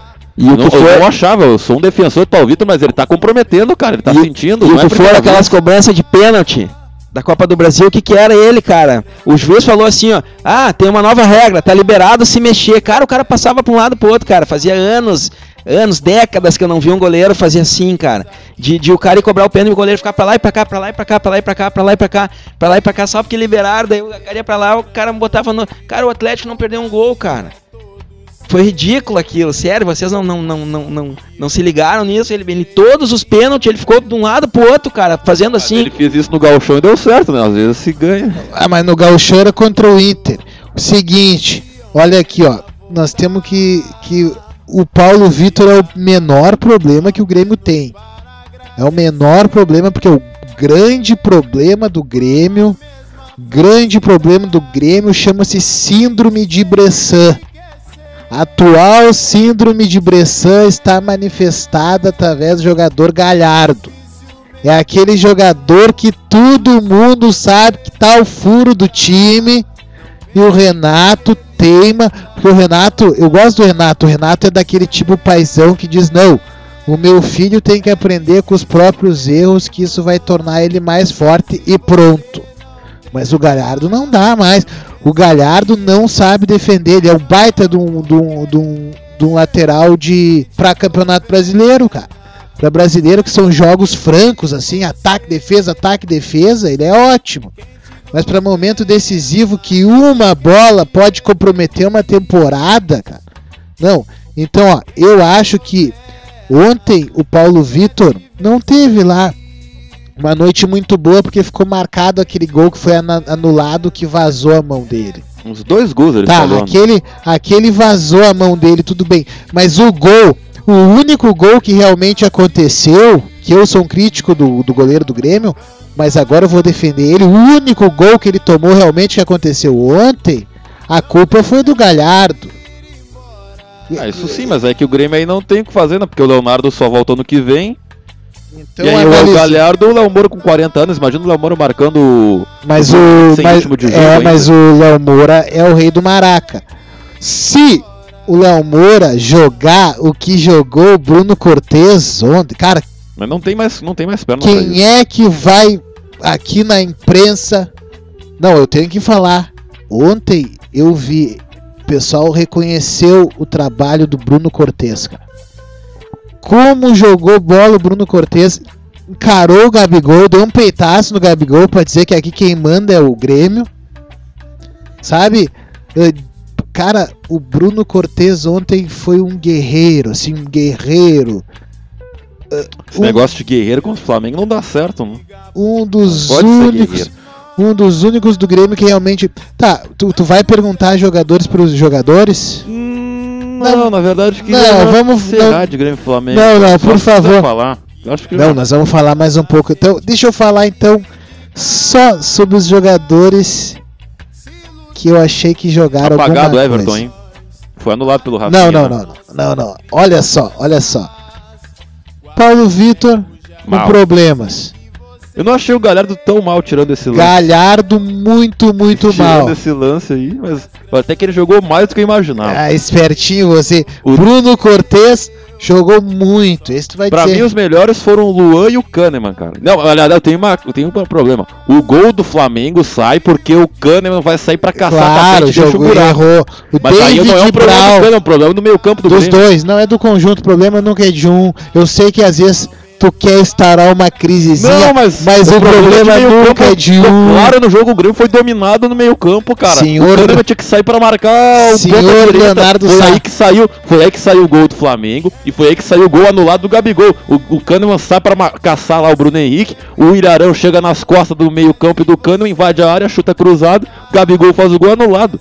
Pro- o problema sério de marcação, é difícil marcar o Flamengo, mas, pô, o zague- o- o- foi a mesma coisa. Campo chuvoso, Foi a né, mesma cara? coisa Campo com o chuvoso. Foi lá marcar o, o, o Bruno Henrique lá no- na intermediária, tomou o drible e levou o É gol, que cara. essa é a nossa Não arma pode. pro campo seco. Aí que recorre e incorre no erro que eu achei que o Grêmio não se preparou para o campo chuvoso. Mas os campos tá sempre molhados, é cara. que não, agora é proibido, cara. Cara, Não, sempre tá molhado. Não, tu não viu? Eu não lembra que eu te disse que o Inter levou uma multa milionária. Mas o o Inter molhou cara, o a campo. arena tá sempre o campo molhado, o Beira-Rio tá sempre o campo Não, molhado, o Maracanã não- tá sempre não- o campo molhado. pode, Quando dá intervalo eles molham o campo. Mas é uma existe. molhadinha, não é assim uma chuva torrencial que alaga o bagulho. Mas isso aí é o mesmo efeito de do cara ligar lá o. Não, é sei uma- lá o nome do é negócio. uma, é cara. uma questão Porque de volume. tem o. Como é que tu falou o nome? O, a drenagem é a mesma, cara. não, é fica uma igual, questão cara. de volume, cara. Ontem o volume tava muito alto da água. Cara, eu percebi que os jogadores do Grêmio estavam assim, sem força de arranque. Até ontem eu fiquei pensando sobre as que chuteira que usaram, sabe? Parecia Foi a que não era. meteorológica que fez o Grêmio jogar mal. Sim, e ontem eu Flamengo, disse. O, o Ontem, ontem para quem me segue nas redes sociais, a primeira coisa que eu disse assim, ó, tá ali, tá de prova. Essa chuva vai prejudicar o Grêmio. Porque é o mais óbvio do futebol, o time mais leve, cara. Choveu. Fupi, fupi, se choveu. Mas olha, eu quero dizer que o David Braz foi um guerreiro, embora não tivesse a mesma ah, mesmo como é que se diz ali, o entrosamento com o Kahneman, jogou bem. O Kahneman ontem tava. Ainda que o Kahneman não foi expulso, cara. Tem uma hora que eu pensei que ele ia ser expulso. Mateuzinho jogou bem, deu um chutão, teve a bola do jogo. Luan Soneca lembrou os grandes tempos. O, O Lu, Luan é o melhor jogador do Grêmio. o cara. Luan Jogador Soneca, interessado, jogador que muito bem. Eu acho importante, eu falei pro Celito, eu acho que o importante o jogador ele tá interessado, ele pode não jogar meio, mas ele não pode ser omisso. Eu acho que o Luan ontem, o jogador interessado, marcou. Acho que o Tardelli também fez uma boa atuação dentro que estava aparecendo. Acho que faltou um pouquinho do Everton aparecer. E aí eu acho que o Alisson também, gostei bastante, eu até não entendi o Alisson ter saído. E dá pra. Mas aí, querendo ou não, a- o gol do Grêmio sai pela, to- pela, pelas mãos do Renato, né? Jogada Luan toca pro Michael, que entrou, jogou 10 minutos, que ele podia jogar, mas dá uma qualidade meio campo. Toca no Everton, Everton chutou meio PP, né? Que errou o pênalti na Copa do Brasil, fez o gol aí pra se admitir. Acho que pode ser aí um, um recomeço aí do PP. Pô, ele errou o pênalti, agora classifica o Grêmio pra final. É, ele já tinha feito gol contra o Santos, né? E cada vez que ele entra, ele tá mostrando, pelo menos, tipo, ontem ah, o André entrou, mas eu não me lembro. Da hora que ele entrou, eu vi ele no fim do jogo ali, cumprimentando o Gabriel, falando, pegando camiseta e tal, porque não me lembro dele no jogo também. Ele, ele ficou um tempo ali. Ah, mas é que ontem o Luan e o Tardelli, umas, sério, duas vezes cada um pelo menos, em algum momento do jogo, o Flamengo indo pra cima, parecia que ia dar coisa boa pro lado deles e na defesa, quando eu vi era o Luan que tava tirando a bola ou o Tardelli tirando a bola, lá na defesa, na, na, na, na- da, da grande área ali. Então eles eles estavam buscando o jogo lá atrás. Por quê? Porque não não tava funcionando lá pra frente, só que teve essa mudança ali, o Maicon, a bola, a metida dele pro, pro Everton durante o jogo inteiro o Grêmio não chegou nem perto, né? Então, e, e aquela história, Flamengo no Rio, mesma coisa o Palmeiras. O Palmeiras fez 1 a 0 aqui, chegou lá, se não me engano, fez 1 a 0, o Grêmio foi lá e virou o jogo, conseguiu. O Grêmio normalmente faz gol no Rio. O Grêmio gosta de jogar no Rio. Normalmente, se a gente for ver os últimos jogos do Grêmio no Rio, normalmente faz gol. Até ano passado ali, eu me lembro, o Grêmio quase que foi campeão, ou foi campeão do Rio nos últimos dois anos, né? Não, o Ganhou de todo mundo. Ganhou a Copa do Brasil 97 empatando 2x2, né? Gol fora com o Isso. Carlos Miguel e tudo mais. Então, então a história, o Grêmio, o que, que o Grêmio tem que fazer? O Grêmio tem que, tem que botar a cabeça no lugar, assim, o Flamengo é o Flamengo, sim, mas nós somos E iguais. semanas tudo pode mudar, né? Porque ah, Nós o podemos tá jogar de jogando igual. Bem, mas tem três semanas, o Grêmio pode crescer ainda mais, vai voltar o Jeromel, o Flamengo pode cair de produção, porque é um time que não Isso. poupa jogadores. Brasileiro. O Arrascaeta provavelmente não joga. Uma Questão do Flamengo. brasileiro. Então muita coisa vai acontecer. E olha, pelo que foi o jogo, acho que o Grêmio, o Flamengo perdeu a chance de matar o Grêmio aqui. Era Foi o jogo que hoje, porque a agora tá boa. aberto. O Grêmio, o Grêmio vai tomar gol do Flamengo. Eu acredito que vai tomar gol do Flamengo. Agora o Pode Grêmio tem que fazer, fazer gol. O Grêmio tem que de fazer gol. Porque a Tem que Flamengo fazer. não é tudo isso. Tem que jogar pra fazer, jogar como o Grêmio, jogar de igual. Assim como Exatamente. eles pegar a bola e vir pra cima, nós vamos pegar a bola e vamos pra cima. Vamos mostrar pra eles, é lá e cá. Tem que ser lá e cá, jogo bonito, não que nem foi acadelado, parecia que, meu Deus Parece do céu, um cara. certo time, um certo treinador, né? Tava horrível aquilo lá ontem. Foi, foi tenebroso, tenebroso. A minha esposa estava dormindo, a Roberta, todo mundo. Aí eu me lembro, ela acordou, era quase no fim do jogo, bem na hora do gol do Grêmio. Ela levantou até pra ir no banheiro e tal. E aí achou que tava dando grande coisa, né? Porque aí a galera começou a gritar na rua também. Porque foi um sufoco, sufoco. Na Ó, hora. Esse, esse de Grêmio e Flamengo. Rapidinho então, o Grêmio joga sábado na Arena contra o Corinthians pelo Brasileirão. Dá, o que se espera desse jogo aí? Ah, agora eu acho que o. o- Acho não, certeza, quase que absoluto. O Grêmio capaz de ir com os reservas e Acho tal. que não, né? Porque o próximo jogo é só daqui três semanas. Acho que vai ser Será? titular. Mas é que ele vai, acho que alguém, um que outro ali, ele vai poupar. O Renato vai fazer alguns testes. Eu acho que é um jogo bom, porque o Corinthians é time. Vamos botar no mesmo nível ali do Flamengo, um pouco menos. Tá em terceiro lugar, tá crescendo a tabela aí também. Então tá com um time bom ali. É um time. É um jogo importante, cara, Né? porque o Corinthians tá aí no G4 e o Grêmio é o oitavo no Brasileirão. Cara, Isso. pode ser campeão da Libertadores, mas se não for, ele tem que ficar ali na zona, ali perto da briga da Libertadores também. Tem que botar então. Eu, eu digo assim, modificar o time titular. porque porque al- alguns titulares antigos, daqui a pouco botar um pouco mais, o Maicon vai botar daqui a um pouco o Léo Moura. Então é isso que eu tô dizendo, ele vai modificar uma coisa ali pra fazer alguns testes, né? Eu acho que é um, é um jogo bom pra isso. Vamos ver, pô, o Léo Moura jogando, encarando ali o, o Corinthians, eu já levo o Feli daqui três semanas. Entendeu? No Rio, ele conhece, sabe as nuances lá do estado. O estádio é grande, o campo, ele conhece tudo ali dentro. Então o Grêmio Detalhes. tem chance. Pra mim, eu acho assim, ó. É muito mimimi. Eu falei pra, pra um- até no Globo.com lá, alguém falando mal do Grêmio lá, um flamenguista, e eu fui rebater, né? Eu digo, não posso deixar barato isso aqui. O cara tava falando muita, muita coisa. Eu digo, cara, né? Faz o seguinte, então, ó, lá no, no Rio, passeia, velho, passeia. E daí falem. Hoje pra mim é mimimi, porque assim como ou, ou que é gol que não valeu. Não valeu, não valeu. Não interessa, tudo bem. Mas assim, ó, no segundo tempo, fizeram, tiveram dois milagres. O Grêmio podia ter, ter saído no segundo tempo fazendo 2 a 0 O jogo poderia, deu aquele 0 a 0 no primeiro tempo, o segundo tempo podia ter dado dois pro Grêmio também. Então, o Grêmio lá no Rio só tem que botar a cabeça no lugar, sabe como o Flamengo joga, tem que quebrar isso deles, né? Tem que jogar de igual. E se jogar de igual com os jogadores que a gente tem, é, tem tudo pra, pra, pra fazer um, um arraso lá. É, que a gente pode até falar do jogo contra o Corinthians, mas não vai sair o jogo do Grêmio da cabeça do gremista, né? Contra o Flamengo. E Vocês acham que o jogo ser daqui três semanas é bom ou ruim? Eu acho logo que- semana que vem. eu acho que pro Grêmio é bom, cara. Eu acho que, assim, analisando ontem, o filme de terror que foi ontem, pro Grêmio é melhor ainda, cara. Porque dá tempo pro Grêmio corrigir.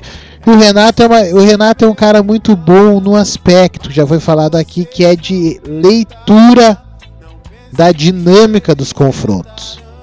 Sabe? No primeiro ele leva um pau para ele ver o que tá acontecendo. Ele vê, ô, não é tão grande assim o cavalo, o touro. Daí ele vai comendo pelas beiradas. E assim foi com o Filipão. Quando ele percebeu que o Filipão era um cara normal, não era um ser de outro planeta, o Grêmio jogou melhor. Então, eu acho que esse jogo contra o Corinthians agora é um jogo importante. Também acho, como o Serito falou no- na questão dos testes, eu acho que o Grêmio vai fazer rodízio. Vai poupar jogadores numa forma de rodízio. Ah, popa um num jogo para os jogadores não chegarem lá saturados, entendeu? No último dos. E claro, não pode perder ritmo, né? Então acho que o Corinthians é um jogo para dar ah, moral sabe para quem? Pro PP.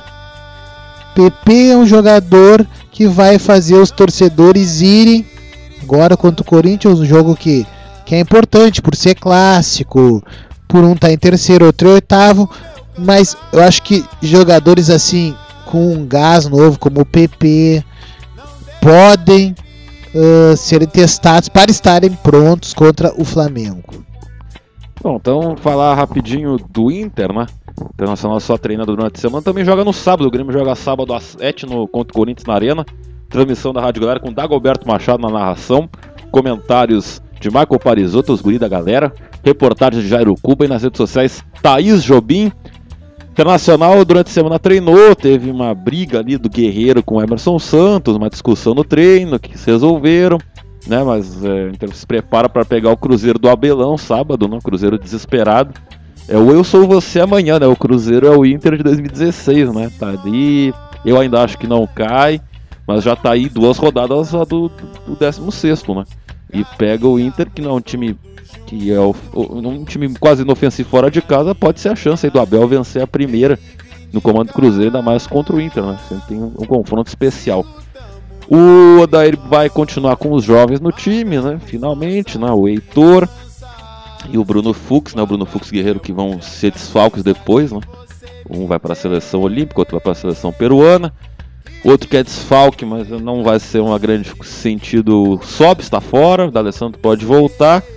E é o Inter aí que aí vai vai para algum lugar sem chegar em lugar algum. Joga aí sábado contra o Cruzeiro, já tá 5 pontos do G4. Expectativa nenhuma aí pro jogo. É isso, alguém quer falar do Inter ou não? Ah, vamos falar do Inter então, para depois não ficarem dizendo que o cara, né, pô, né, não tem, o cara gosta de todo mundo, né? Então, o que, que acontece?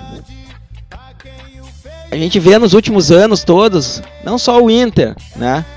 Mas o próprio Grêmio, a dupla Grenal, aonde que o Grêmio e o Inter perdem os campeonatos brasileiros? Com os times que são rebaixados, com os times que estão na zona do rebaixamento. Todos os times, todos.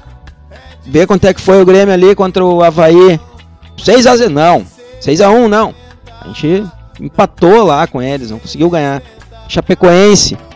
O Goiás, agora o Goiás saiu crescendo. Fluminense, né? Tudo Fluminense, zero, mas... Fluminense. Saiu 3 a 0 aqui dando um chocolate, parecia que meu Deus do céu, o Grêmio fazer 8, 9 no Fluminense. Não, perdeu. Então, e, e, e, assim sinto muito então, pessoal. Vou, vou, a mesma frase que o que o nosso querido presidente, se tiver o hino do Brasil, nosso mito, né? Falou que sente muito pela aprovação da reforma da presidência, mas é que né, a gente tem que, tem que abrir mão para ajudar o Brasil. Então vamos, né? Vamos torcer aí para quem sabe, mas o Inter acaba sempre ajudando, né? O, o Inter e o Grêmio. Res, ressuscitar os mortos, né? Então, Halloween, eu acho que esse jogo é difícil, tá difícil.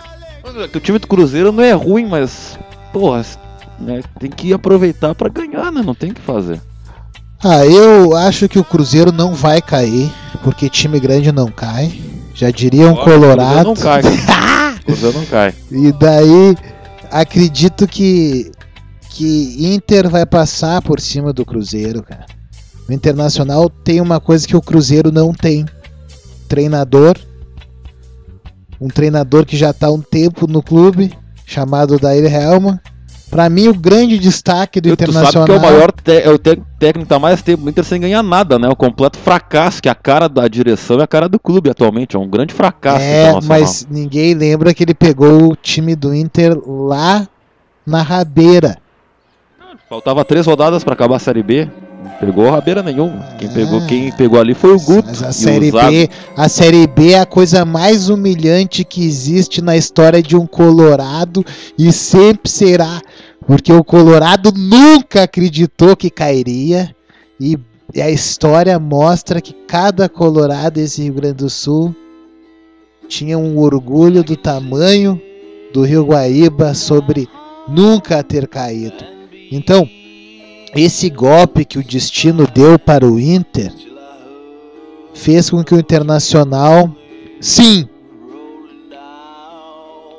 sim, estivesse abatido nos dias de hoje, mas com certeza lá na frente o glorioso clube do povo vai dar as alegrias que tanto esse time dessa torcida mais popular do Grande Sul merece.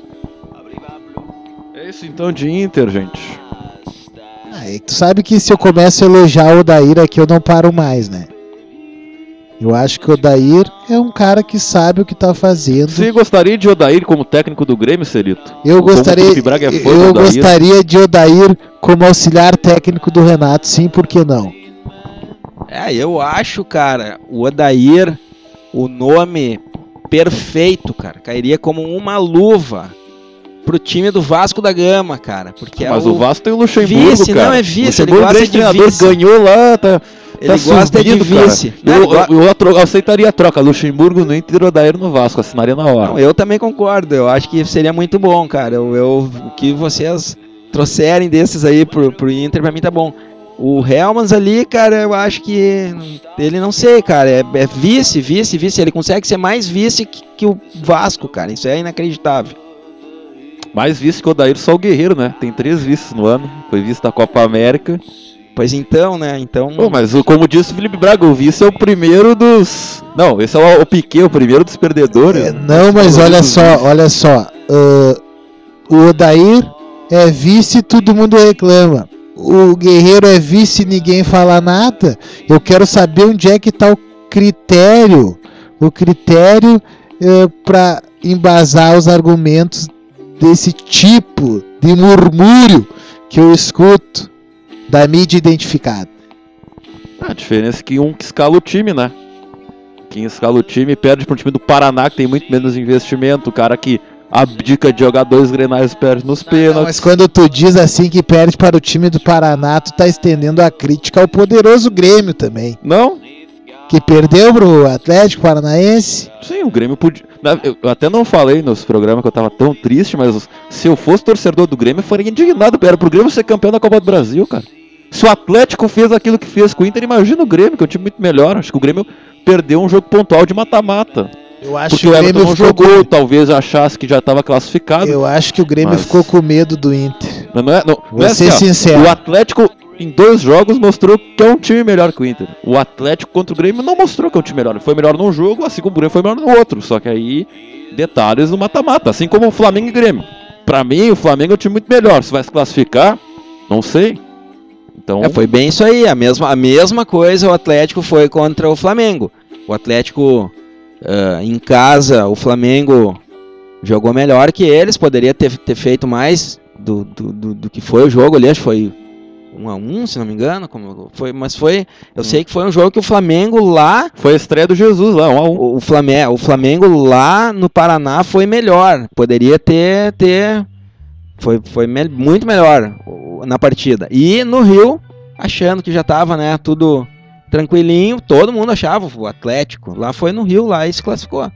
Aí contra o, o Grêmio. Aqui, meu Deus, foi um horror. O Grêmio poderia. Ali que o Grêmio perdeu o jogo, que nem o Flamengo, eu tô imaginando. Devia ter matado, né? Poderia, Fez não, dois a 3, zero. 4, 5, tranquilo. E não, não seria nada de, oh meu Deus, não. Foi um jogo pra 5, 4. E aí o Grêmio fez dois, achou que tava tudo barbado, Everton saiu, foi, né? Então aconteceu aquela desgraça ali. Poderia, nós poderíamos ter perdido de três, não precisava nem pros pênaltis, né? Mas, o, o- mas nesses dois jogos ali, o foi meio a meio. Já contra o Inter, o, o Atlético atropelou, cara. Nos, nas duas partidas, lá aqui no Beira Rio, então foi, meu Deus do céu, foi vergonhoso. Né? Foi que nem o Flamengo ontem com o Grêmio aqui na, na É, arena. achou até. É, enfim. O. O Vasco ganhou ontem, né? O teu favorito lá. É, o grande Leon- Luxemburgo, né? Leonardo Sá tem um amor pelo Luxemburgo. Cara, eu sou fã de grandes jogadores e treinadores como o Gabigol, Luxemburgo, Ah, mas- Anderson. se ap- Sabia que o Anderson se aposentou, cara? O. Andershow. O Andershow vai ser dirigente na Turquia. O- Andershow ganhou muito dinheiro, né, cara? Ganhou. Mas, uh, Felipe, vulgo André Balada, que eu acho que vai ser muito importante lá contra o, o Flamengo no Maracanã. Ontem o Gabigol veio abraçar o André Felipe. Sabe que eu entendo um pouco da linguagem dos boleiros brasileiros O que, ali. que ele disse pro Gabigol? O Gabigol disse pro André. O que, que ele disse? Porque o novo sempre diz pro mais velho. Há uma questão de hierarquia de idade no Brasil que a gente não pode fugir. Daí ele disse assim pro Gabi pro André, tu que é o cara, tu é o cara. Claro, o André Balada tava na reserva e tal, mas eu acho que esse é o típico jogo para um. Vocês já repararam que o André Felipe cresce no Maracanã? Essa última partida que o Grêmio foi aí contra o Fluminense. Não, não, qual foi a última que o André jogou lá no Maraca? O Grêmio jogou nesses dias no Maraca? Não foi contra o próprio Não, Flamengo? não jogou. Jogou contra o Fluminense só. Porque o André Felipe ele cresce em grandes tempos do futebol. Então tá dizendo que a Arena não é um grande tempo do não, futebol. é que a arena ainda é recente, né? Mas, porra, é um estádio de Copa América, o estádio já viu o final de Libertadores. É É, um, recente. porra, Olha é um dos principais. é que eu achei- pra- é um dos principais estádios do mundo, cara. é que o André Felipe é um jogador pré. É, o único estádio de Porto Alegre atualmente que tem título. Porra! Tá, não, um mas escuta, estádio. escuta. O André Felipe ainda é do- da pré-reforma dos estádios. É um jogador pré-reforma. então ele é um PR. Pré-reforma. Pré-reforma. Jogador Então, pré-reforma. Ele é um jogador assim de Murumbi. É um jogador de ah, Vila Belmiro. É um jogador de Maracanã. Então se eu pudesse. Mas o Maracanã foi reformado também. Então É, não pode jogar mas, ali. mas é que, é que nem aquela diferença do Beira Rio. Não é novo, estourando de novo. Mas é o mesmo. Ah, mas com todo respeito, que eu gosto do estádio Beira Rio. Muitos grenais nós ganhamos ali no estádio Beira Rio, sem demérito nenhum por ter sido um, um estádio reformado e não novo, que nem a Arena do Grêmio. Aquelas coisas tudo novinha, bonitinha. Olha, é falar em arena, o entorno é um inferno, cara. Demorei uma hora e meia pra chegar naquele estádio. Uma hora e meia pra chegar no estádio, cara. É impressionante. Tem que ter muita vontade pra ir na arena mesmo, porque é um trânsito horroroso, ainda mais chovendo. Enfim, É, eu pra mim é uma tristeza, né? Porque me criei ali pela no Zenha. Olímpico, cara, imagina se fosse no Olímpico, um jogo morei na Coliga, eu me criei, joguei em 1983, 81, 82, 83, o Cielito tava jogando lá na, na escolinha do Carreira? Grêmio. João Severiano, né, amigo da minha mãe, me levou pra lá, né? Mas assim, ó, cara, eu me criei ali, daí o que que acontece? Ah, arena, beleza, tranquilo. Cara, a primeira vez que eu fui lá eu chorei, né? Dentro do estádio, liguei pra mulher chorando, ah, né, escorria lágrimas, eu não conseguia nem falar no telefone. Mas ah, longe, pra mim ir hoje é, é muito complicado. Eu tenho que. Eu vou até o centro, daí eu pego um trem Zurb, daí eu desço lá É, às vezes caminho um quilômetro e meio. correndo pra pegar o trem, o ônibus ali, ó, o, Caminho um quilômetro e meio pra, pra correr o risco de ser assaltado naquele caminho lá.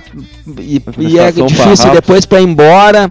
Tudo bem, pega uma lotação ali na frente, mas vai até o centro, daí do centro tem que ir até a Zenha de novo.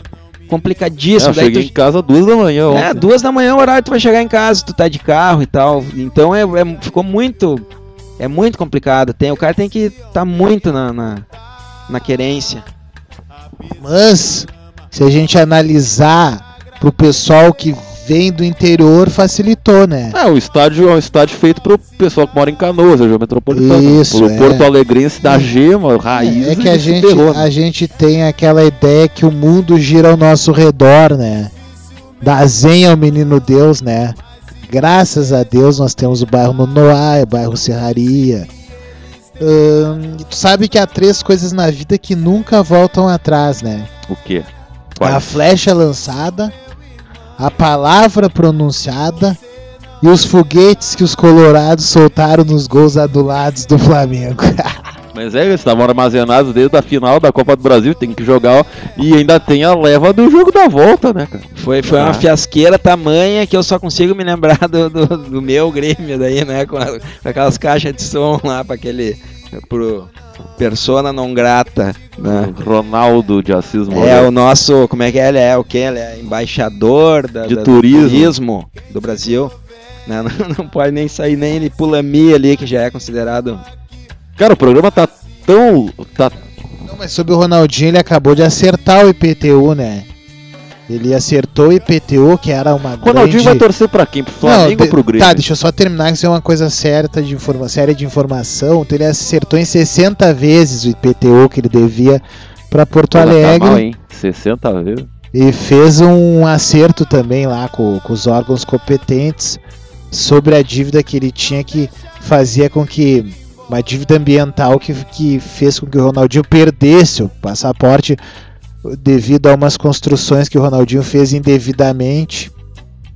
Ah, um trapiche, um dito trapiche aí numa das praias próximo ao Lami, na zona sul aqui de Porto Alegre. Vamos mudar então de assunto rapidão aqui. Vamos, vamos, chega de futebol por hoje, chega de futebol por hoje. Tem outro assunto.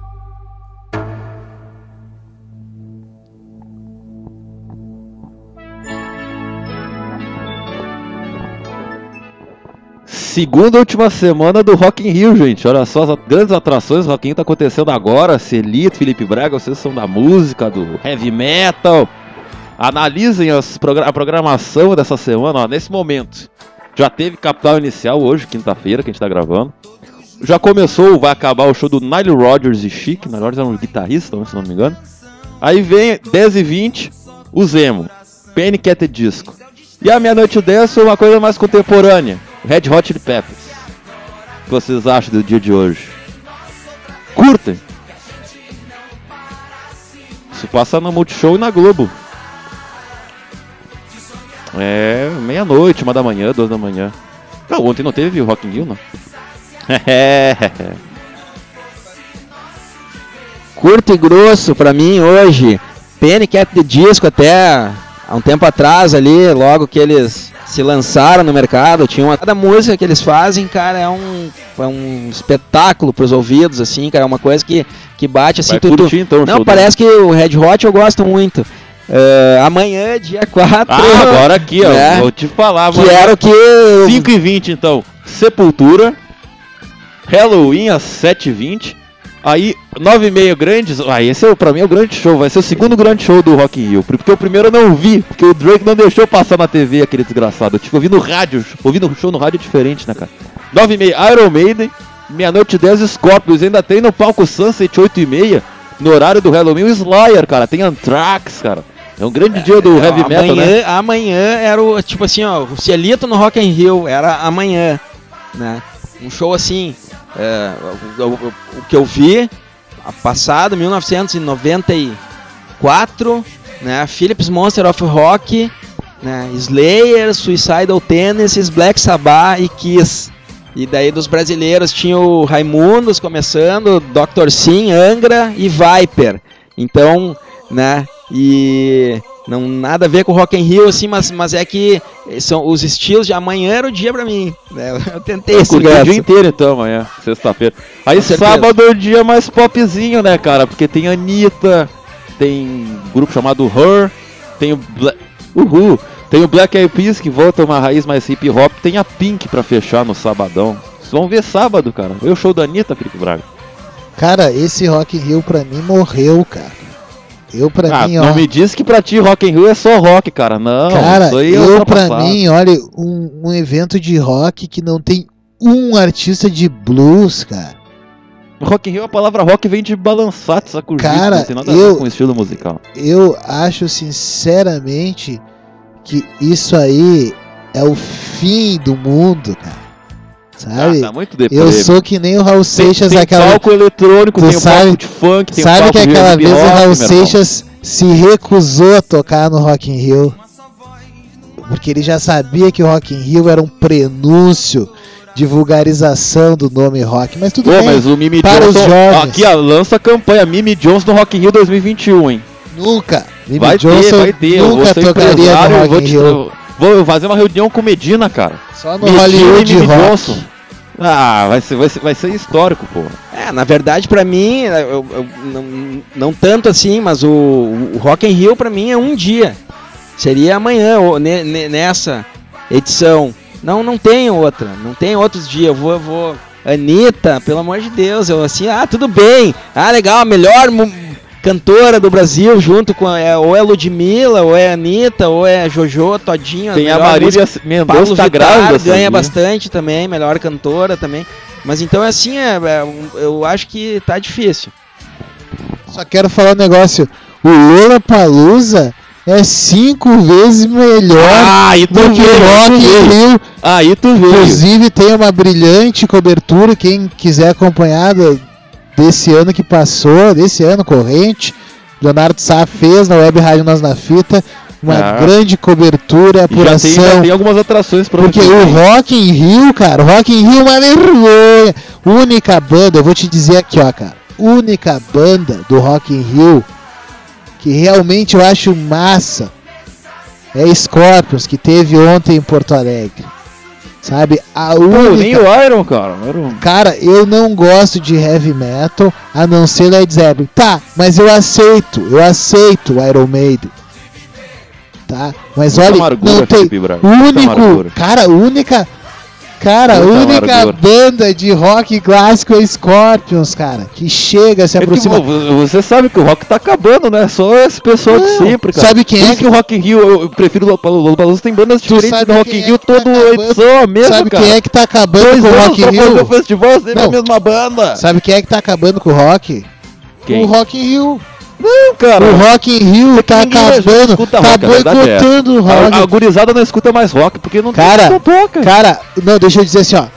Ano, não, a mídia não deixa ano retrasado, eu vou trazer uma informação aqui pro Como Leonardo mídia, Sá. cara, o- os principais artistas do, que no Spotify são rappers que também não o, mídia, doutor, meu. o doutor, doutor Leonardo Sá, que há três anos atrás o disco eh, relançado do Queen, Radio Gaga, bateu todos os recordes internacionais de venda no Reino Unido, de Mas- todos os tempos. Porque aqui então, no Brasil. tá me dando razão, Queen nos anos 80, 90, o- Mas- bandas atuais, não mas, tem, cara- cara, é só... Aí todo ano tem Bon Jovi, todo ano tem Metallica, Metallica não vem sendo Red Hot, não são bandas ruins, mas a mesma coisa cansa, cara. Não. é melhor por causa disso, é, todo ano tem coisa diferente, Não é, Gosta ou cara, não, tem é coisa que no diferente. Brasil não tem é mais... Ele é mais palpável, cara. Não é, é que no Brasil não tem um mercado de rock, cara. Aqui o, o mercado da alienação fala mais alto. Tu vê, nos Estados Unidos da América, eu sei que tem o rap, mas os Estados Unidos da América faz um mercado completo. Na Europa, o rap nem é escutado, Como mas tem, lá também. tem um mercado completo. Sabia no que o Brasil- rap é o gênero mais ouvido do mundo? No Brasil, pra tu ver como eu tenho razão nisso que eu tô dizendo, isso que tu disse acabou de comprovar meu argumento. Se o rap é o mais ouvido no mundo, por que que no Brasil está atrás? Porque a mesma indústria da alienação que não Que permite... só, Só um pouquinho, não, não, só um toca- pouquinho. Tá, tu não deixa o cara falar nunca, meu. Tu interrompe com gritos eh, pré-históricos. Escuta só a voz da experiência. A mesma indústria que só toca o que tu acabou de dizer é Mas a não é a que impede. que toca, não é é, a a que indú- não é a indústria impede. que toca. Não Cara- toca rap na- no rádio, o rap toca no, no underground, A, a cara. indústria, cara, a indústria acaba criando o público. Não ao contrário, como, Como muita não, gente, cara? cara. Não, As isso é algumas pessoas- coisas sim. as o, pessoas- pop, o pop sobre- sobrevive disso, o rock sobrevive disso também. Mas pega o, o, o, o- rap, cara. Rap todo mundo não tem, não escuta em lugar nenhum. O cara tem que pesquisar pra escutar. E tu acha que pagaram 16 milhões de reais pro Drake vir aqui? Que o cara é o cara mais ouvido do mundo. Não tô dizendo que é bom ou Mas ruim. tu acha que ele não é ouvido nas rádios? E Não, nem nas plataformas? Se perguntar pro pessoal que conhe... pro pessoal que conhece a música do Drake, vai conhecer uma ou duas que toca com artista pop. Mas eu não entendo por que que tu não aceita a argumentação que eu acabei de dizer, se ela é a que comprova a tua tese. Qual? A tese essa que tu quer dizer que a indústria não deixa tocar o rap no Brasil é a mesma que não deixa o rock. E não é porque o rock não é mais uma coisa moderna, atual que não toca. Não é tem por mais causa das, banda nova, das cara. manobras. Rapaz, ô meu, na Europa, cara, tu pega, tem 300 bandas novas de rock por Então dia. traz pra cá, meu. Eles só Como? uma coisa de Como? sempre. Cara, como se o nosso, nosso real não paga o euro? Ah, para, meu irmão. Tá, o último dia ainda tem domingo, ó. Domingo é um dia meio mais ou menos, né? Tem Paralamas, nosso grande Herbert Viana. Ni- Aí, ó, Nickelback. Aí tem o rockzinho mais moderno. Aqui, ó, agora é o rockzinho mais moderno. Imagine Dragons. E pra fechar, Muse. E aí?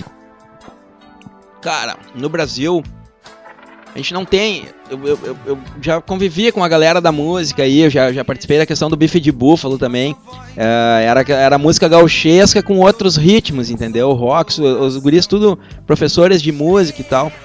Já participei várias vezes do Festival da Música lá do, em Tuparendi ali, que era um dos maiores que tem no estado. Ah, lancei a revista Baile Show com o Batista dos Atuais. ah, cara, tem muita banda boa, mas a gurizada não tem nem o que fazer. É tocar o rock and roll, tu não toca nem na festa da- na casa da tua colega. tu é, cara, escanteado de uma forma porque a nossa mídia não existe mais espaço. Então é muito difícil de tu galgar bandas novas, mas tem. Eu, eu, eu tenho uma, uma ideia de um projeto, até a questão da Nós na Fita, na, na primeira conversa lá atrás, antes da rádio, sair do papel ali, numas conversas que a gente teve, uh, foi colocado um projeto assim para te oportunizar de uma forma que o cara vai ter tudo. Ele vai ter um espaço na rede social, ele vai, vai participar de programas, ele vai Caso ter aberto. suas músicas. Isso, é, é basicamente isso, mas com bandas assim, aquela gurizada que tá lá, ó, que, que só se reúne para tocar na casa do, do amigo. Pra esses aí começar a aparecer e se mostrar. A gente tem que começar a fazer isso aí porque no Brasil hoje não tem nenhuma. Não existe. A- fecharam todas as rádios rock and roll que tinha. A Ipanema, Ninguém cara, mais escuta rádio também, né? Agora é tudo Spotify. Sim. O pessoal escuta muita rádio ah, AM, falando com de conteúdos de AM, é. Ah, mas o, o grande lance é o seguinte, a TVE já faz isso que o Celito quis, mas o problema é que na TVE tem que estar sempre alinhado, a tua obra tem que estar sempre alinhada com ali a- o existencialismo deles. Se tu não tá alinhado, então tu não acaba divulgando os artistas que realmente teriam um potencial, né? E hoje o rock tem tido, o rock ele tá tido como um produto da classe média. E num país em que a, que assim, ó, que o vou ser bem sincero aqui, num país em que ser pobre é quase uma regra, um, um produto como é o rock eh, consumido eh, pelos públicos A e B do mundo acaba não tendo nenhuma valor valor de, de investimento de dinheiro nem para os músicos que produzem. Então então ah, realmente a gente tem que ser ah, tem que ser sério como intelectuais que somos no análise né? Porque ah, acima de tudo é o interesse governamental é o interesse governamental que o Brasil esteja cada vez mais alienado. Não posso deixar de dizer que a importância da música num país que não tem costume de ler. Vamos então pro, pra Libertadores da Várzea e acabar com o programa. Ainda tem um programa homenagem. É... Tivemos o início das oitavas de final, né? Interessante que quatro jogos em nenhum os times que ficaram em primeiro venceram o jogo da ida. O Amigos do Garra venceu a União da... O grande Amigos do Garra, o Dagoberto tá feliz. 2 anos na União da Tuca. O Ajax do Pinheiro meteu 4 a 2 no Niso da Marte, que estava 100% de aproveitamento. Pra ver que uma coisa é fase de grupos, outra coisa é mata-mata. O São Vicente venceu o Ajax da Cruzeiro 2 a 0 E o Sansus, que é o nome de iogurte, venceu 3 a 1 o Ouro Verde. Né? E essa semana a gente tem então grande clássico portenho, Penharol e José Madrid, que é outro time que o Dagoberto tá torcendo. O Associação enfrenta o Jaime Teres. A Griter 100% Alvorada, que também está 100% de aproveitamento, enfrenta o Flamengo do Morro. E o Comerciário enfrenta o 11 Amigos. Rapidinho então sobre a Libertadores da Várzea, Grande. Libertadores da Várzea que vai ter eh, rodada no Marinha esse final de semana se não chover, né? Então eu acho que vai ser adiado porque tá muito próximo, diz que vai uma semana de chuva É, quase. parece que vai chover até domingo, né? Então, É. não for essa semana, vai ser na outra. Então estamos aí no aguardo, terça. alô, alô Aí o galera. João Peixe, a gurizada do João Peixe, o Alexandre Marques do Expresso da Várzea, o Mickey do Gente da Bola, o pessoal vai dar um jeito. Mas parabéns pro pessoal, grande abraço. Pegando fogo a Libertadores da Várzea. Então, programa homenagem, porque o programa já está longo, a gente precisa encerrar e hoje eu tinha que preparado o programa homenagem. Pera aí, deixa eu botar o som aqui. Agora sim, o, seu, o meu querido programa homenagem. 70 anos de Zé Ramalho. José Ramalho Neto nasceu em 3 de outubro de 49, na cidade de Brejo do Cruz, no sertão da Paraíba, no Brasil, a 380 quilômetros da capital João Pessoa, filho de Estelita Torres Ramalho, uma professora do ensino fundamental, e Antônio de Pádua por Deus Ramalho, um seresteiro. Quando tinha dois anos de idade, seu pai se afogou em uma represa do sertão e passou a ser criado pelo seu avô. Relação entre os dois seria mais tarde homenageada na canção Avoai. Após passar a maior parte de sua infância em Campina Grande, sua família se mudou para João Pessoa. Esperava-se que ele se formasse em medicina. Assim que a família se estabeleceu em João Pessoa, ele participou de algumas apresentações de Jovem Guarda, sendo influenciado por Renato Barros, Leno e Lilian, Roberto Carlos, Erasmo Carlos, Golden Boys, Beatles, Rolling Stones, Pink Floyd e Bob Dylan. Em 74, seu primeiro filho com Isis, Christian, nasceu. Antes de compor, ele escrevia versos de cordel. Em 74, então, ele tocou na trilha sonora do filme Nordeste, Cordel, Repente, Canção de Tânia Quaresma. Na época, passou a misturar as suas influências, de rock and roll a forró. Um ano depois, gravou seu primeiro álbum, Pae Biru, com Lula Cortez, na grava... na- com Lula Cortes, perdão, na gravadora Rosenblit. Hoje em dia, as cópias desse disco, desse disco valem muito por serem raras. Em 76, ele se mudou para o Rio de Janeiro. Em 77, ele gravou seu primeiro álbum solo, Zé Ramalho. No próximo ano, ele, no seu segundo filho, Antônio, nasceu. Em 79, assim, agora sim, veio o terceiro filho, João, fruto de sua relação com a cantora Amelinha e também o segundo álbum, A Peleja do Diabo com o Dono do Céu. Ainda neste ano produz o álbum 20 Palavras ao Redor do Sol, seu primeiro trabalho de Cátia de Fran- o primeiro trabalho de Cátia de França. Mudou-se para Fortaleza em 1980, onde escreveu seu livro Carne de Pescoço. O terceiro álbum, A Terceira Lâmina, foi lançado em 81, ano em que nasceu sua primeira filha, Maria Maria. Logo após veio o quarto disco, Força Verde, em 82. Em 83, após o lançamento do quinto álbum, Orquídea Negra, terminou sua relação com a Melinha Colares. Depois de gravar Para Não Dizer Que Não Falei de Rock, também conhecido como Por Aquelas Que Foram Bem Amadas, no início do ano de 84, casou com Roberta Ramalho, com quem é casado até hoje. Zé Ramalho foi acusado na edição da revista Veja, de 21 de julho de 82, de plagiar na letra da canção Força Verde um texto de William Butler Hats, utilizado como introdução pelo roteirista Roy Thomas numa revista em quadrinhos do Hulk, publicada no Brasil 10 anos antes pela GEA. Os anos 80 seriam palco de uma queda no sucesso de Zé Ramalho com o lançamento dos álbuns de Gosto de Água e de Amigos, de 85, Opus Visionário, de 86 e Décimas de um, can... de um... Décimas de um Cantador, de 87. Uma possível causa dessa fase ruim seria o uso de experimentalismo na música. Em 90 e 91 ele tocou nos Estados Unidos para um público brasileiro. Em 91, sua única irmã Gorete morreu. Ainda assim, gravou seu 11º álbum, Brasil Nordeste, que continha ra- regravações de músicas típicas nordestinas, e voltou aos seus tempos de sucesso. A canção Entre a Serpente, a, Entre a Serpente a Estrela foi utilizada na trilha sonora da novela Pedra sobre Pedra, em 1900 e, é, Pedra sobre Pedra. Em 1992 teve seu quinto filho, José, o primeiro com Roberta, fato que foi seguido pelo lançamento do álbum Frevoador. Em 95 nasceu a segunda filha, Linda. Em 96 gravou o álbum ao vivo Grande Encontro com Elba Ramalho os famosos nomes da MPB Alceu Valença e Geraldo Azevedo. No mesmo ano lançou o álbum Cidades e Lendas. O sucesso de Um Grande Encontro foi tão grande, foi grande o suficiente para que o Zé Ramalho decidisse gravar uma nova versão do estúdio em 97, dessa vez sem Alceu Valença. O álbum vendeu mais de 300 mil cópias, recebendo os certificados ouro e platina. Para celebrar seus 20 anos de carreira, lançou o CD Antologia Acústica. A gravadora Sony Music também lançou um box set com três discos: um de raridades, um de duetos e um de sucessos. A escritora brasileira Luciane Alves lançou o livro Zé Ramalho, um visionário do século XX.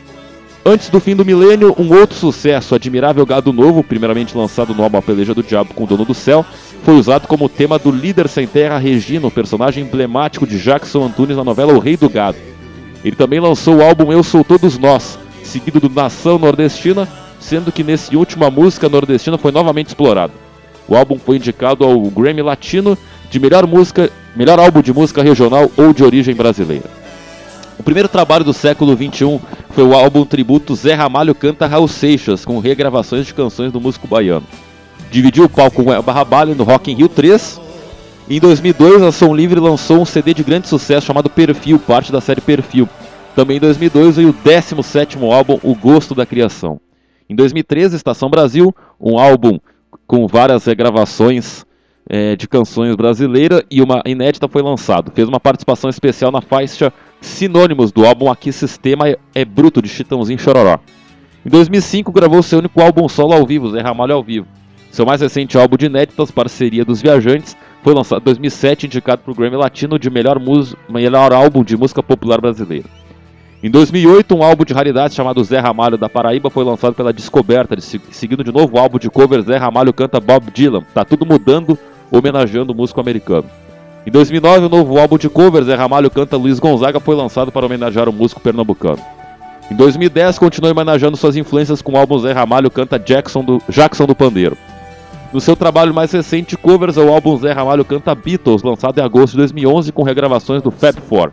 É o seu quarto álbum de covers em três anos. Em 2012, lançou seu primeiro disco de inéditas em cinco anos, Sinais dos Tempos, por meio de sua nova gravadora própria, Avoai Music.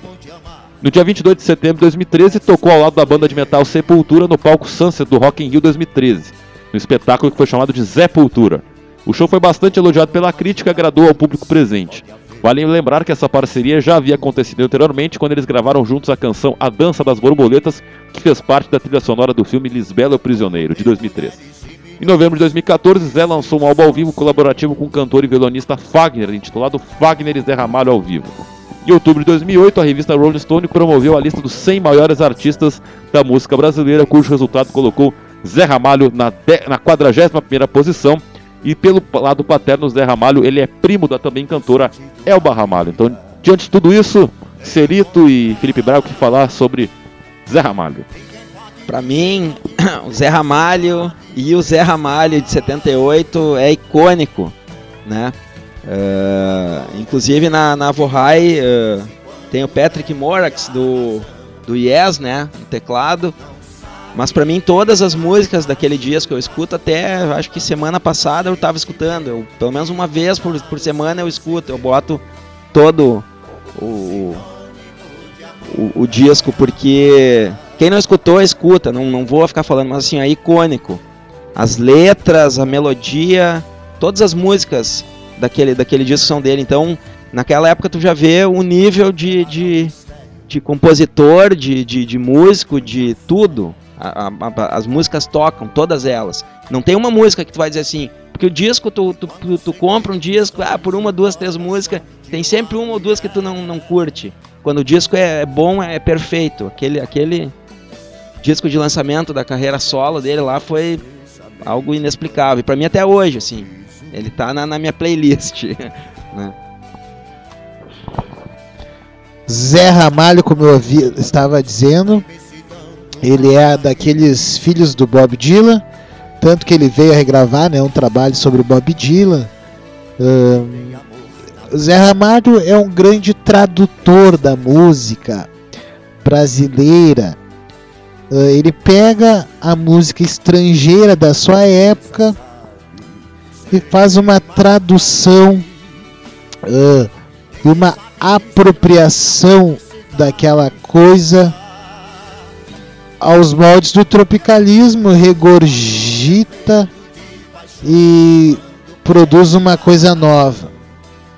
Claro, claro, claro que isso foi passível de críticas e eu fico pensando sobre a informação dada agora há pouco sobre a, a revista Veja, que fez uma denúncia.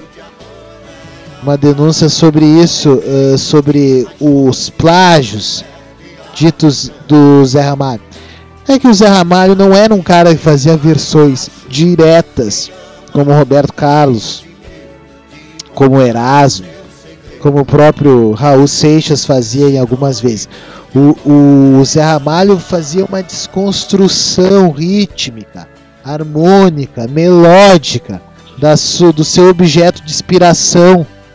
Né? Eu não preciso dizer aqui, eu não preciso dizer aqui a importância, uh, a importância que tem uma região central como os Estados Unidos, como uma Europa uh, para um país periférico como o Brasil, né? Então a indústria musical teve seu momento de ouro nos Estados Unidos da América a partir dos anos 50, 60 e teve o auge nos anos 70. Uh, e isso chegou através das ondas de rádio no Brasil. E aqui se formou uma indústria. Uma indústria que nos anos 60 e 70 foi muito forte também, revelou nomes como Caetano Veloso, Gilberto Gil, Rita Lee, Gal Costa, e entre eles foi o Zé Ramalho. Eu indico aqui o grande disco para ele, As Aventuras, o nome do disco Força Verde, que tem uma música chamada As Aventuras de Zé Limeira sobre o século XX. Ah, esse som, cara, esse som é uma viagem. Eu inclusive tenho esse disco, é uma capa muito bacana, uma época, como disse o Celito, a importância dos álbuns, né? Um artista. Eu já falei aqui, cara, eu já falei porque eu defino as minhas teses muito francamente em pequenas palavras e eu já falei aqui sobre uh, sobre o grande o grande problema que foi ter terminado uh, a construção e a produção dos álbuns como um todo, né, cara? A falta dos álbuns uh, consolidou uma música sem profundidade alguma que a gente vê de um tempo pra cá. Na época dos álbuns, o comprometimento do artista era muito grande.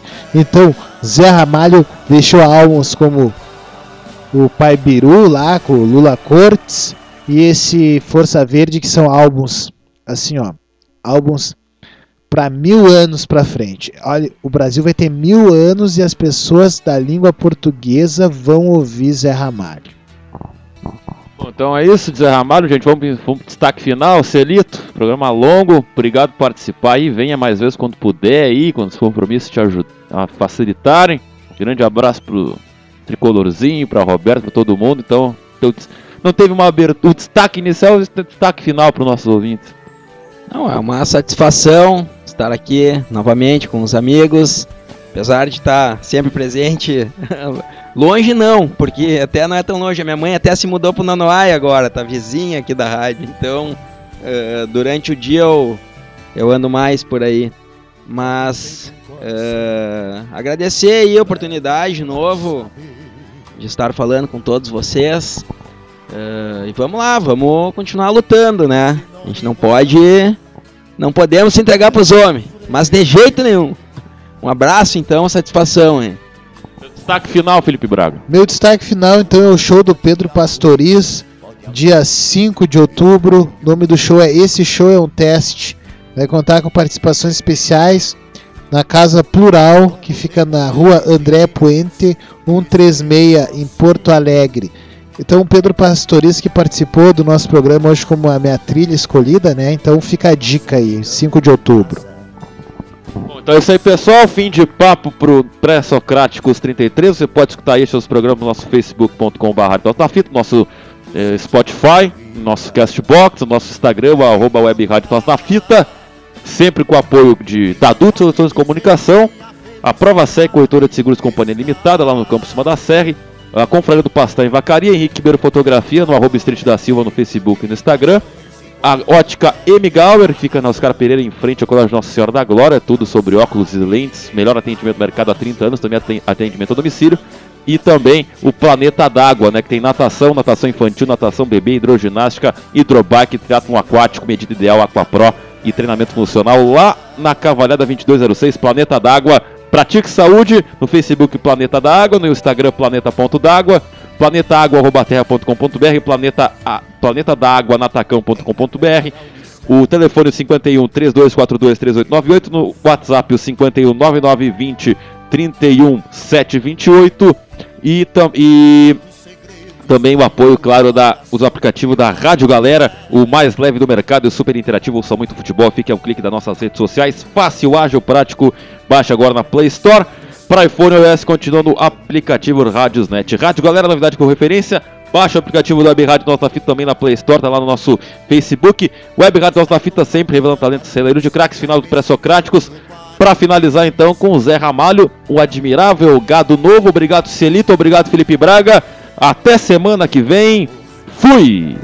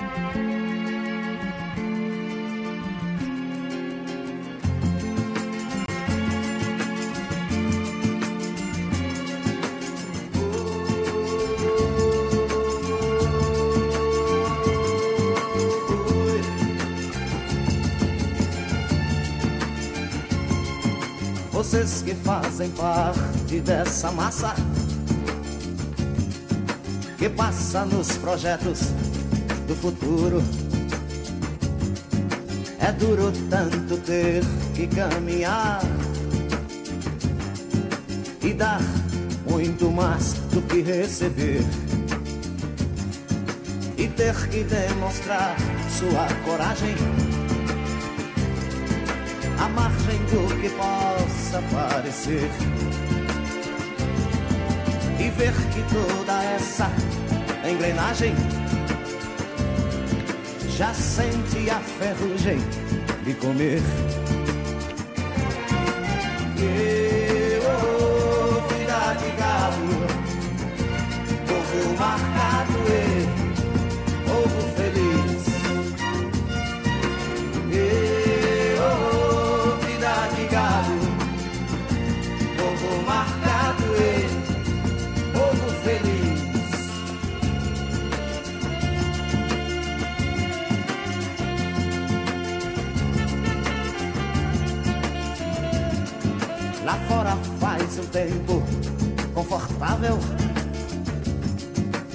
Vigilância cuida do normal.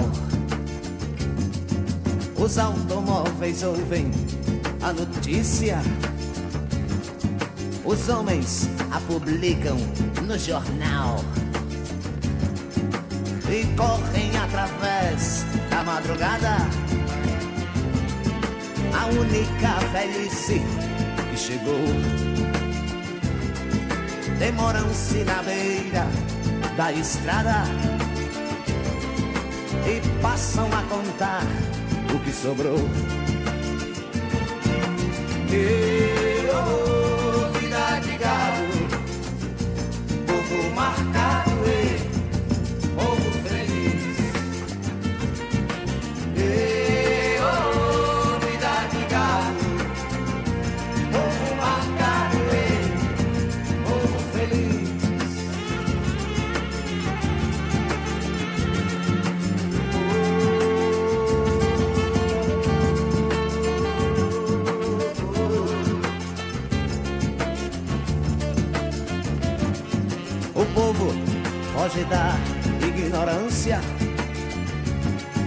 apesar de viver tão perto dela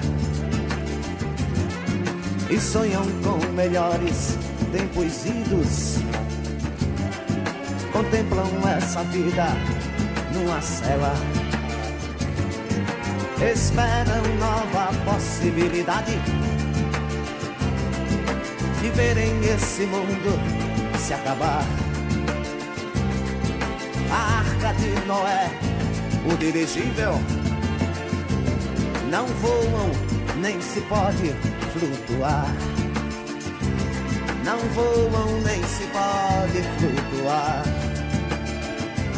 Não voam nem se pode flutuar.